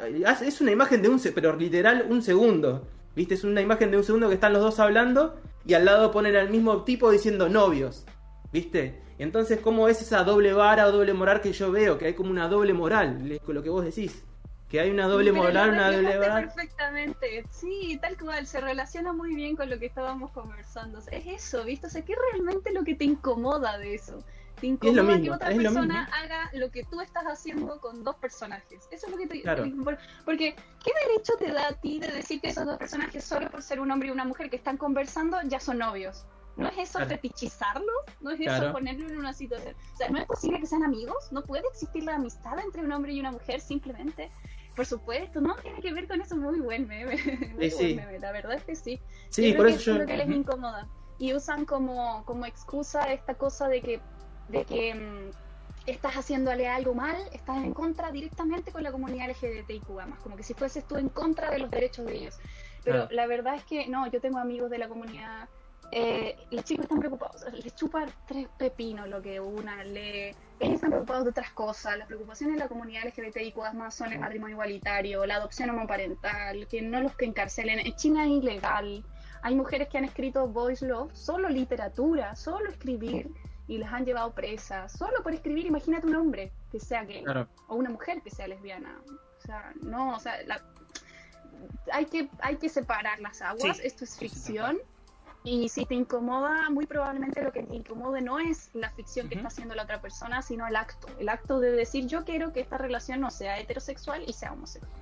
Yo justo ante, ante, esta, ante este debate que yo te comenté que, surgió en Japón en los 90, de este activista gay, eh, Masaki Sato, eh, yo también he leído el tema de, esto que querido es que estos, estos textos se encuentran en inglés, entonces tal vez para el que no lee inglés le, va a resultar difícil, pero hay un teórico que es eh, Thomas Baudinet se llama, donde argumentaba contra esta esta teoría de la apropiación, ¿no? de, la representación homosexual, decía que no, porque en, los mangas BL justamente está esto de que hay como un hombre más eh, de constitución femenina, ¿no? Entonces dice, eh, si lo llevas al terreno de, la psicología, justamente que es este, este personaje siempre viene a ser como la famosa envidia del falo, de, de la teoría psicoanalítica. Ah, ya sé para dónde va.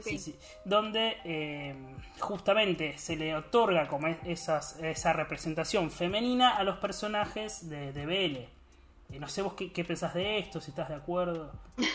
no, no, no, estoy orgullosa de Freud. No, no, no. Yo, yo también leí un artículo así, quedé espantada. No, me parece a mí que no va por el tema de la. A ver, puede ocurrir. ¿ah? Yo he escuchado chicas que dicen, no, me encantaría tener. puede ocurrir, ¿ah?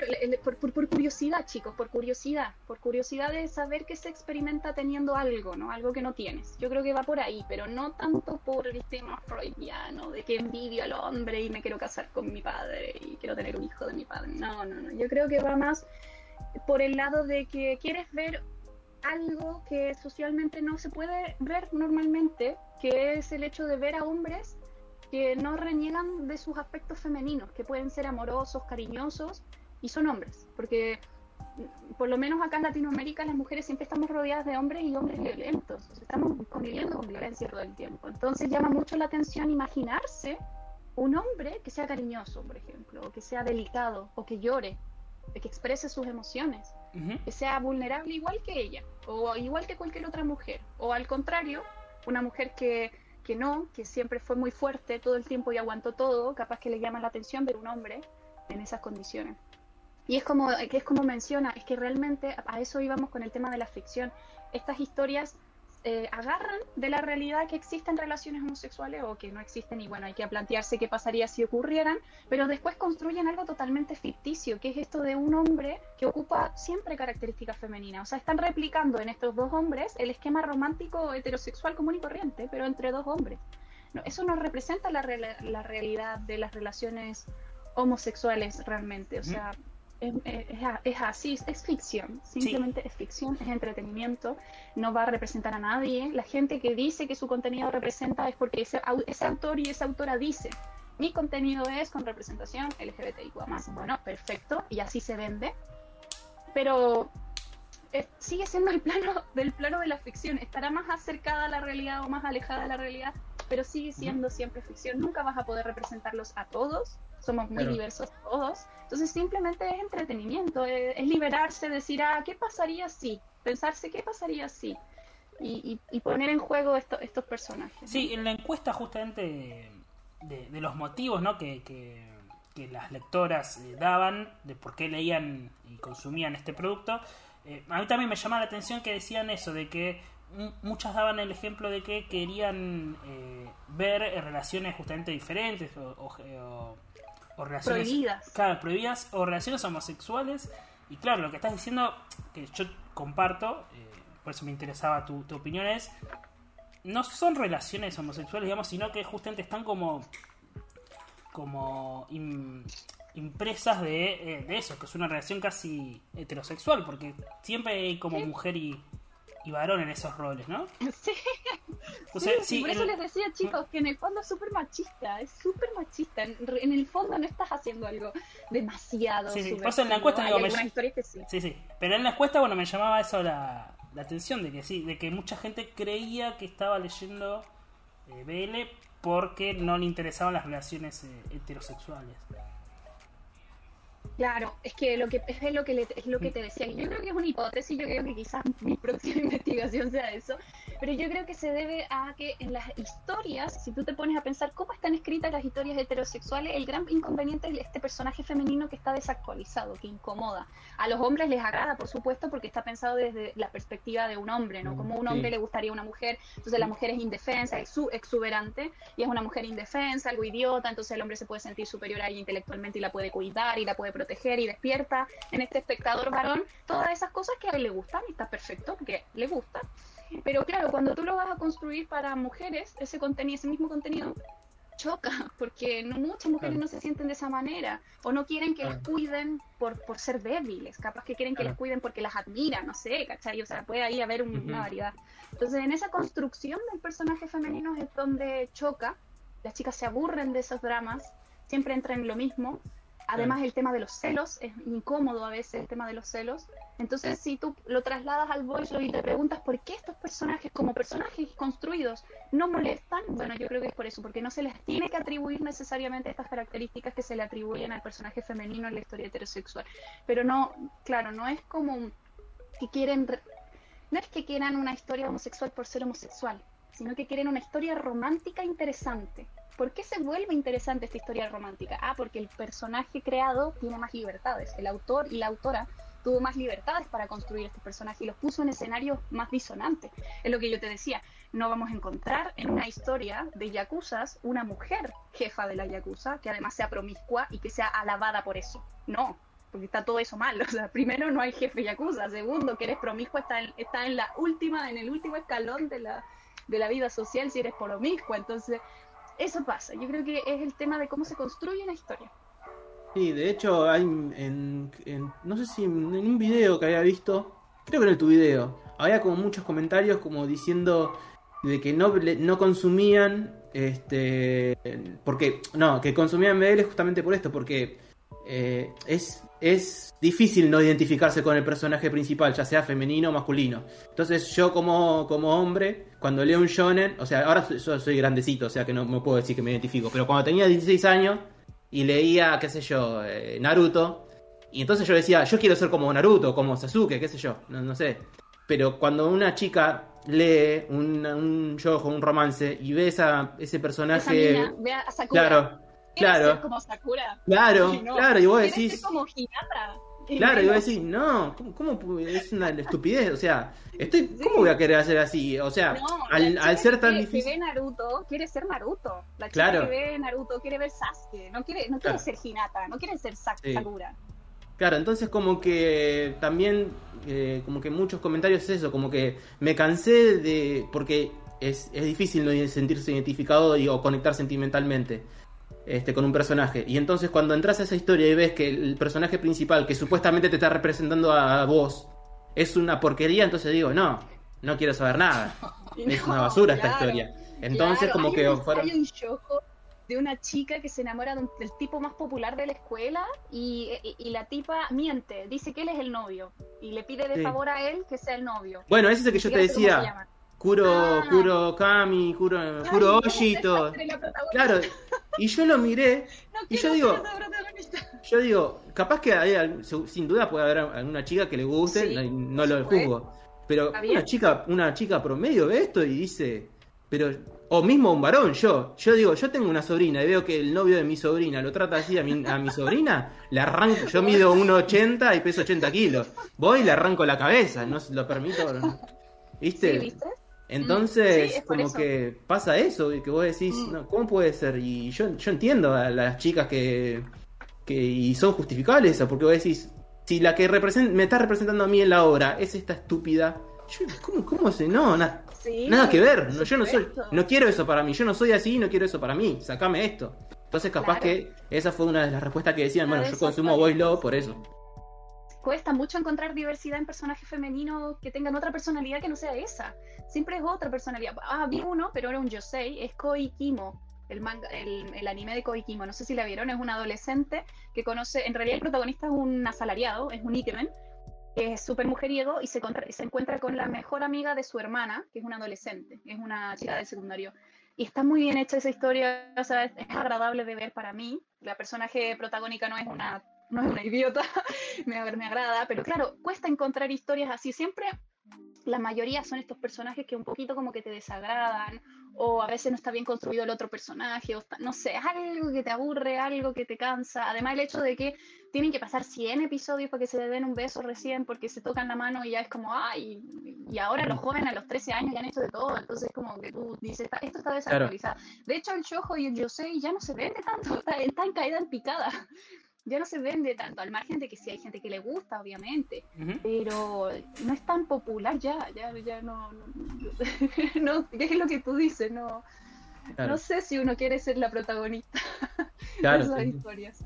Que de hecho mi- mismo yo veo mucha gente que consume Yosei, y muchos yojos más que nada, que son hombres, al fin y al cabo. Ah, ¿Por porque qué? les gustan las historias románticas, claro. Claro.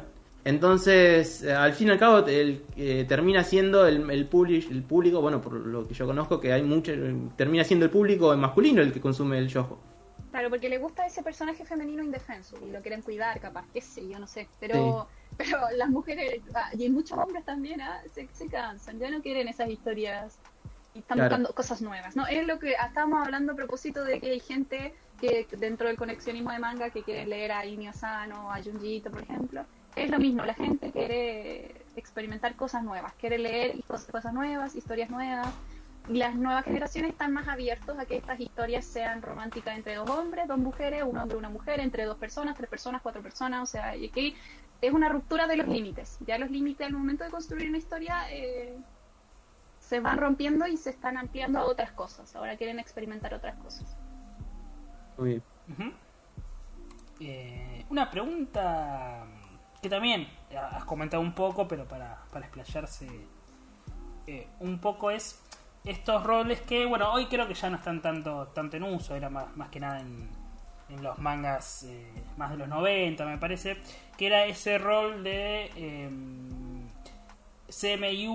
con una visión, una caricaturización más que nada sobre pasivo-activo ¿no? de, la relación sexual. Eh, ¿Eso, digo, ya quedó de lado o fue tuvo una evolución o cómo...? cómo- Sí, tuvo cómo una evolución. De hecho, ahí en el, en el BL Day Latam, en el evento, hay una chica que se encargó de, de explicar cómo fue la evolución estética y también otra chica que explicó cómo fue la evolución de la construcción de estos personajes ficticios, del Seme y el Uke, ¿no? El Uke es el personaje pasivo y el Seme es el personaje activo. Y al principio tenían ciertas características y estéticas diferentes de- definidas y en la actualidad eso, esos márgenes, es lo que yo te decía, esos márgenes ya están totalmente cambiados. Ahora hay Ukes que son militares, jefes de la mafia, y hay semes que son panaderos y son constructores o son menores de, son menores en edad hay una diferencia de edad como que si tú lo piensas desde el punto de vista de Luke va a ser el personaje femenino no o sea en el sentido de que es el personaje que tiene estos atributos femeninos clásicos. Imagínate de repente que este personaje femenino ahora es jefe de algo o es jefe de militares o puede asesinar o, es mayor de edad o, sea no, mayor de edad en el sentido de la edad sino que es grande tiene 40 años por ejemplo y se enamora de un joven seme que es el que tiene los atributos masculinos, que es panadero. Miren, imagínate la diferencia de poderes en los oficios y la diferencia de edad. Pero como son dos hombres, es entretenido de ver.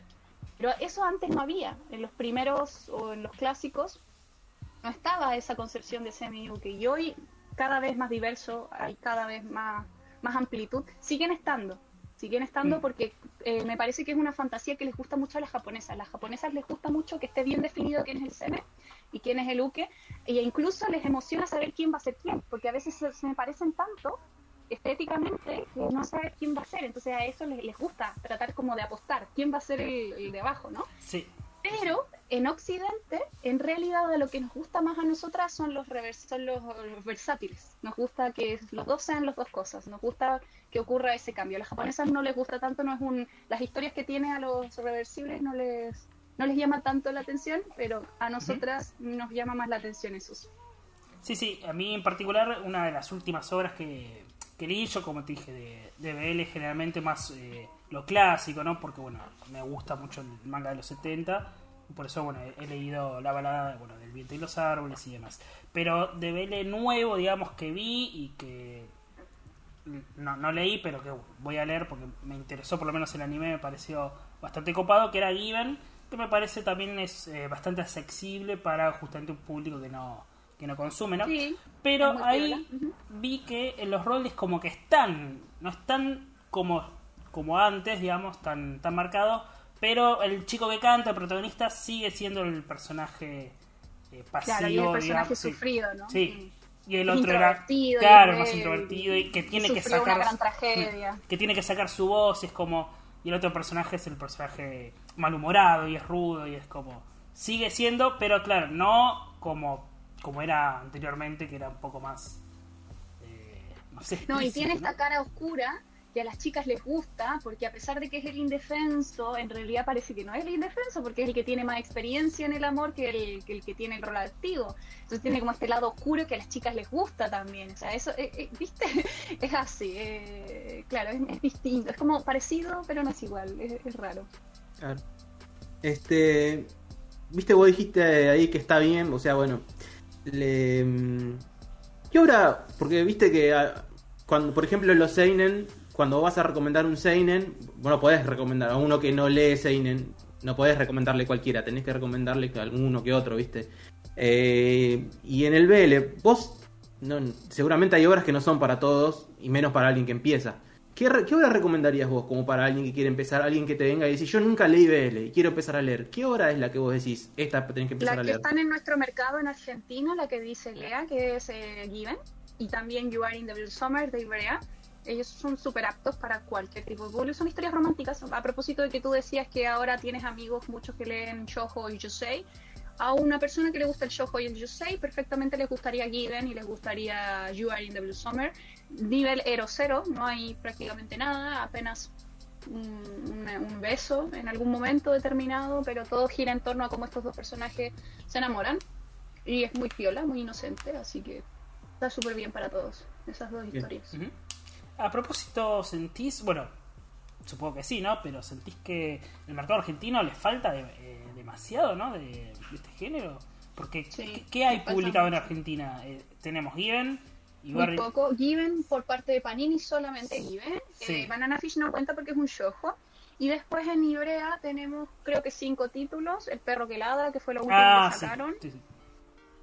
Los deseos obsesivos mis chicos. Ten Count. Eh, ¿Qué más? Ah, Sekaiichi. You Are in the Blue Eh, Summer. Junjo, Sekaiichi, Hatsukoi y Banana y, y Junjo. Seis. Junjo, sí, sí. Junjo romántica. Sí. Creo que esos son. En los, Por supuesto en los están- 2000 se están publicó cuatro tomitos, no sé si alguna vez los viste en mesa de saldos, porque hoy no deben valer nada de Gravitation. Ah, sí. Nunca los, eh, nunca los vi, sí, pero las veteranas los buscan. Sí, sí, las veteranas Yo lo he visto, viste, en esas librerías que te los venden por 200 pesos, viste. Oh, yo los quiero. Pero. No, acá no los encontraría. Acá Ah, no no. Sí, sí, no, acá, no sé, ahora, no, no sé ahora, porque bueno, hace mucho que no voy a esas librerías de saldo de calle corriente con, con la pandemia, pero antes se, se reencontraban. Eran igual cuatro tomos, se llegaron a publicar. eh, pero sí, después. Creo que Gravitation fue de la antigua, del, de Miguel, ¿no? De este guacho Miguel, el creador de Pop Fiction. Creo que fue él el que Eh, sacó Gravitation. eh, Pablo, Pablo Me Muñoz, de Muñones, sí. Ah, Muñoz, Muñoz. Muñoz, pero dice Muñoz. Muñoz, Muñoz. ¿De dónde saqué Miguel? ¿Será por la M? Muñoz, Miguel. Sí, sí, sí. Muñoz. sí, sí, eh, creo que sí, esas editoriales creo que fantasmas y por eso tuvo. quedó inconclusa. Sí, Sí, Astro Boy me, Sí, me sí, hizo sí. lo mismo con, con Tezuka. sí. Sí, eso Sí, fue. eh, no, no hay, no hay mucho. Por supuesto que hay al debe, las chicas, las Fuyoshis eh, de Argentina con las que yo me comunico siempre sabemos que, que no hay. Entonces, si se publica algo afuera, sabemos que lo tenemos que comprar afuera. Eh, están muy desactualizados y muchos de ellos no están interesados. O sea, imagínenselos ustedes, chicos, son ustedes eh, que siempre han estado leyendo lo mismo Shonen, Seinen, sin faltarles el respeto, obviamente, Shoujo, y que no tienen mucho acceso a, entender qué es lo qué es lo que está yendo hoy en día en el mundo del voice love, porque obviamente no es un género que les llame la atención, así que están totalmente como aislados de eso. Entonces lo que hizo Ibrea, que es la última que sacó mm, El perro que ladra, que había sido al principio, había mucha expectativa porque era una historia que no estaba ni siquiera ilegal, entonces decíamos, ah, ojalá que hayan apostado por algo bien, pero decepcionó un poco, porque creo que el criterio para seleccionarlas no está muy actualizado. Eh, así que bueno, y qué, qué decir, por ejemplo, Utopía, no sé si Utopía le interese, las editoriales no les interesa, a las editoriales la, la verdad que no les interesa. Raro, ¿no? que somos Porque. como cinco Fuyoshis locas nomás que queremos En España, toda editorial chica, eh, digamos, eh, apuesta, ¿no? Es como, bueno, no puedo contratar una obra hiper famosa, contrato capaz un BL, uno o dos tomitos. eh. Mm. Es raro, ¿no? Que no se. Sí, eso es lo que te frustra, porque Mm. imagínate una editorial nueva y saca, de las primeras obras que saca es un voice love, y nosotras así quedamos así como por hoy. Y aquí, ¿por qué aquí no lo sacan? Es que no les interesa. No, no les llama la atención, no, no crean que no crean que sea interesante. Si Ibrea sacó Voice no fue necesariamente porque le gustara, sino porque ellos tienen esta perspectiva de que quieren como empresa eh, tener un catálogo amplio. Ellos quieren tener un catálogo amplio, su especialidad es el shonen, pero también quieren que existan otros títulos, por, como empresa, ¿no? Y totalmente se entiende porque ellos quieren tratar de abarcar eso. Pero justo cuando tienen que elegir, eh, no necesariamente han elegido bien, por lo menos lo del perro que te digo, no necesariamente lo, han elegido bien actualizados, con los Voice Love que han sido premiados y más vendidos en los últimos años. Panini lo hizo muy bien con Given, porque fue un exitazo. Given, Given es un, monstruo, tiene todo, tiene sí drama, tiene drama, tiene una hora de teatro, tiene el tema de la banda sonora.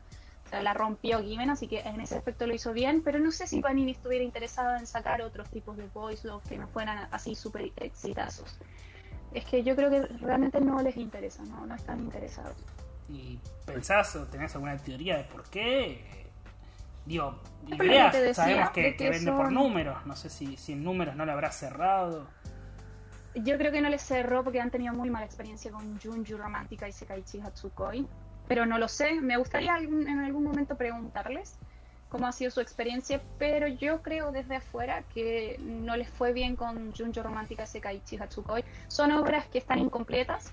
En su momento eran hitazos. Junju Romántica es, clásico, es considerado un clásico para las Fuyoshis.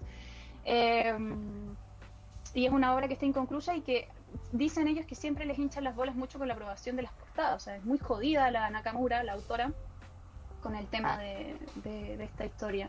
Y creo que no les no necesariamente le va a ir bien en ventas, porque las lectoras de Voice Love no somos muchas. O sea, entre nosotras consideramos que somos muchas, pero en realidad no somos muchas comparado con un Chainsaw Man o un Jujutsu Kaisen. Obviamente que no somos, no somos rompeventas, somos ahí nomás. Pero yo creo que existe el interés, hay mucho interés, pero falta que llegue una obra actualizada, una obra que las chicas están viendo que afuera está o que está ilegal eh, y, lo quieren tener en, papel. Pero bueno, hay que ver, hay que ver qué, qué pasa. No, no sabría más qué más decir porque no soy parte de, la empresa, así que no sabría qué, qué, qué ha pasado ahí, que ¿Por qué han elegido esas obras que eligieron? ¿Por qué no han podido licenciar más? Sí, yo creo que, yo auténticamente creo que no, no les interesa, no les llama la atención, sacan un tomo de Voice Love o, un shojo porque, porque como empresa ellos tienen esta política de tener un catálogo lo más amplio posible para todos, pero al momento de elegir no... Claro, no tiene alguien que... Claro, el primero que sale. Lo que, claro, eligen lo que tienen disponible, lo que sea fácil para ellos licenciar pero no necesariamente el hitazo. Claro, historia que las chicas quieran leer. Claro, no tienen alguien que sea criterioso como para elegir tampoco, se, ve. Y quién sabe, capaz que sí, creo que hay una de las chicas dentro del staff que, que, lee mucho voice, no, no lo ah. sé, pero yo creo que debe haber gente, ¿cómo, ¿cómo no van a trabajar con alguien que sepa? Bueno, ahí la eh, Yo creo que capaz han encontrado problemas al licenciar, son muy chabolas las editoriales, Puede ser, puede ser, sí. Lo cual que no se explica porque como editoriales chicas en España... Claro. Sí, sí, sí.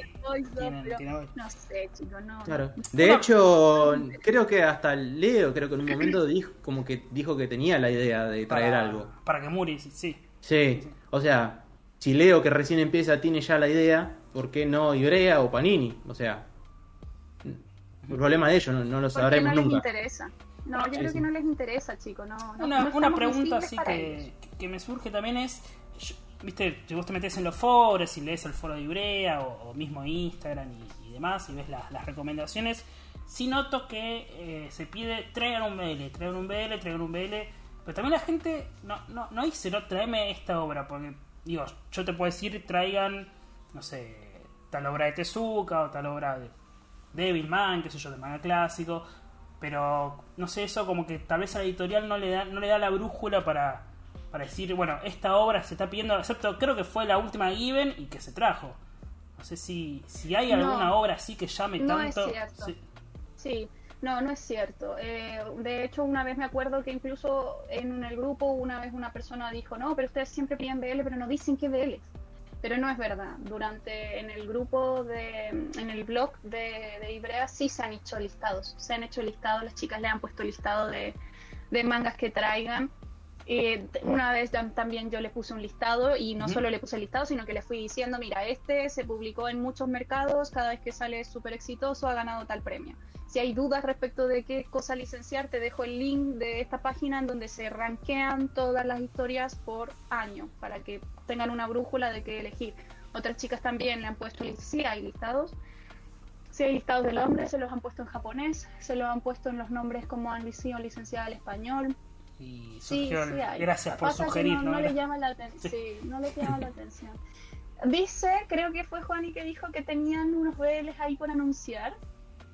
Vamos a ver cuál fue el criterio de selección esta vez al momento de licenciar, pero me acuerdo que una vez eh, Leandro dijo que eh, era muy jodido, eran muy jodidas las editoriales japonesas con el BL. él decía, no, no entiendo por qué es tan jodido, pero nos demoran mucho bueno, no, yo tampoco entiendo porque como una editorial chica en España se la dan y al gigante de Ibrea no se la Y hay así una obra que, que sea, para mí Given, como te digo, para mí era re, pedida, bueno, el anime había re pegado, hasta la película anime también. Hay así una obra que vos digas, esta, mira, está en boca de todos, la tienen que publicar. Sí, hay una que está en boca de todos actualmente que no es china, que no es japonesa, es china, que se llama Grandmaster of Demonic Cultivation, se llama Moda Sushi en chino.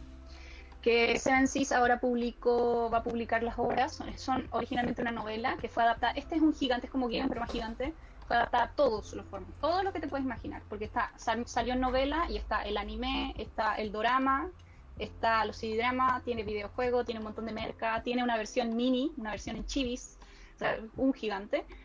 Eh, y New Pop, que es la editorial brasileña, anunció la novela y Seven hace muy poquito, en agosto, anunció que tenía todas las novelas de la misma autora y explotó. O sea, la preventa está entre los primeros lugares tanto en Amazon como en Book Depository es uno de los más pedidos. Pero yo, obviamente, ya ¿Empezaste cursos de portugués? No, no, no. Este Seven Seas está en inglés. Ah, y el de New Pop está en brasileño. Yo no pude acceder al de New Pop. No, nunca vi dónde se vendían las de New Pop. Pero la de Seven Seas, que es de Estados Unidos, sí, esa sí se puede comprar por Amazon, por Book Depository y otras plataformas, quién sabe cuáles. Eso está muy pedido, pero el problema es ese, es chino no es japonés. Y es jodido. New Pop, que es la brasileña, la editorial brasileña, dijo que intercambiaron más de 3.100 mails antes de la firma del contrato. O sea, eso, eso no sé. No sé si Leandro va a estar dispuesto y tener paciencia para algo como eso. Pero eso es una apuesta segura, porque es lo que está en boca de todas. Y todos, hay chicos que, también que les gusta.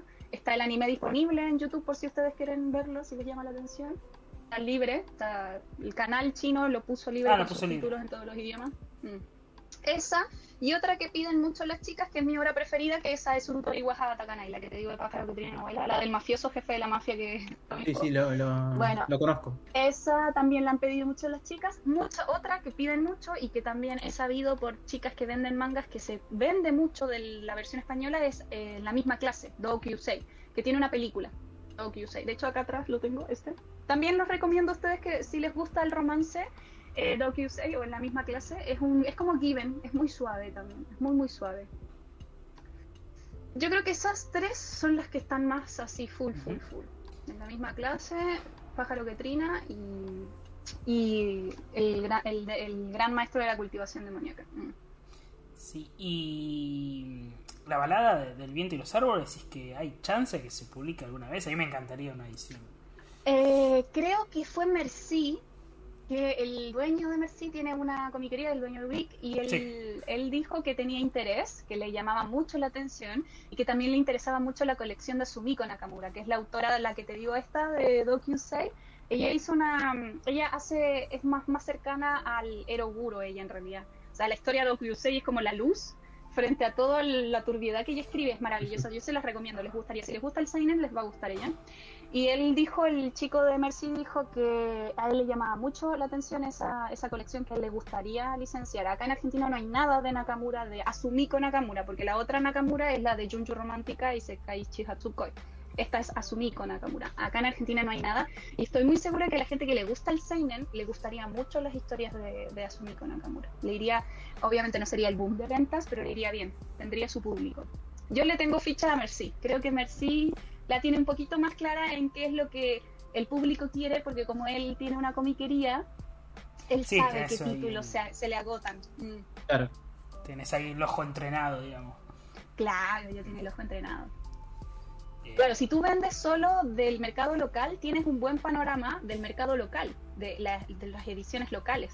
Pero si tú tienes una comiquería que además de lo local vende de afuera, entonces se te amplía el parámetro y puedes ir viendo qué es lo que la gente está pidiendo y que todavía no se lo publica acá.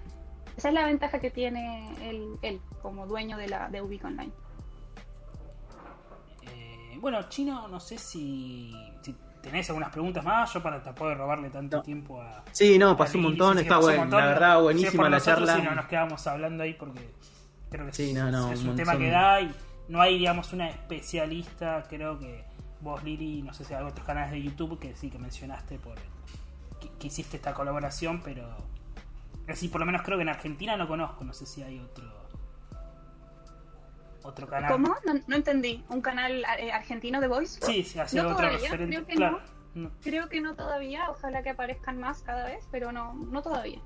Claro, por eso bueno, fue, me parece lo, lo más interesante de esta charla es eso, es tener ahí a alguien de acá de, que sabe del mercado local y, y nos puede comentar un poco cómo, cómo es este género. Eh, Chino, no sé si te quedó ahí alguna, alguna pregunta, así como para... Eh, no, ah, una pregunta así medio random. Este, ¿cómo te llevas con los géneros que no son demográficamente? eh, esto es un encuadramiento que después es libre, o sea, como bien dijiste, cada uno lo, lee lo que quiere, ¿no?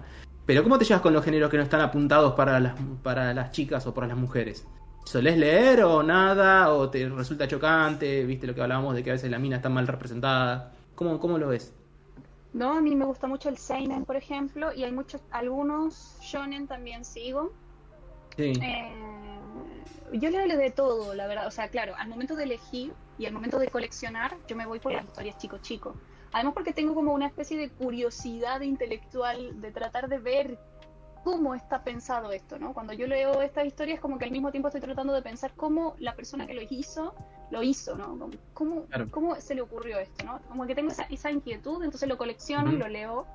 Pero yo en general leo de todo y consumo de todo siempre y cuando sea una buena historia me llame la atención. Si es una buena Bien. historia, me da lo mismo lo que sea Bien, dentro. perfecto. Por ejemplo, en cuanto a Seinen de acá, yo estoy siguiendo. Nunca me había llamado, por ejemplo, la atención el Spokon y estoy con Spokon, estoy con Slam Dunk, pero chocha con Slam Dunk, con Real también.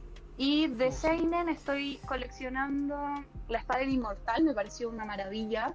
Berserk también. Todos los de Juanito, todos los de Junji Ito, que tampoco antes había leído nada de Junji Ito hasta que fui a la Comic Con. Ahí, ahí la última que se hizo el 2019. También Nana, uno de los mejores shows que nadie acá. Nadie valora Nana, pero es una buenísima sí. historia. Se la recomiendo mejor, a toda la sí. gente que, te- que esté escuchando el podcast. La verdad que vale mucho la pena Nana.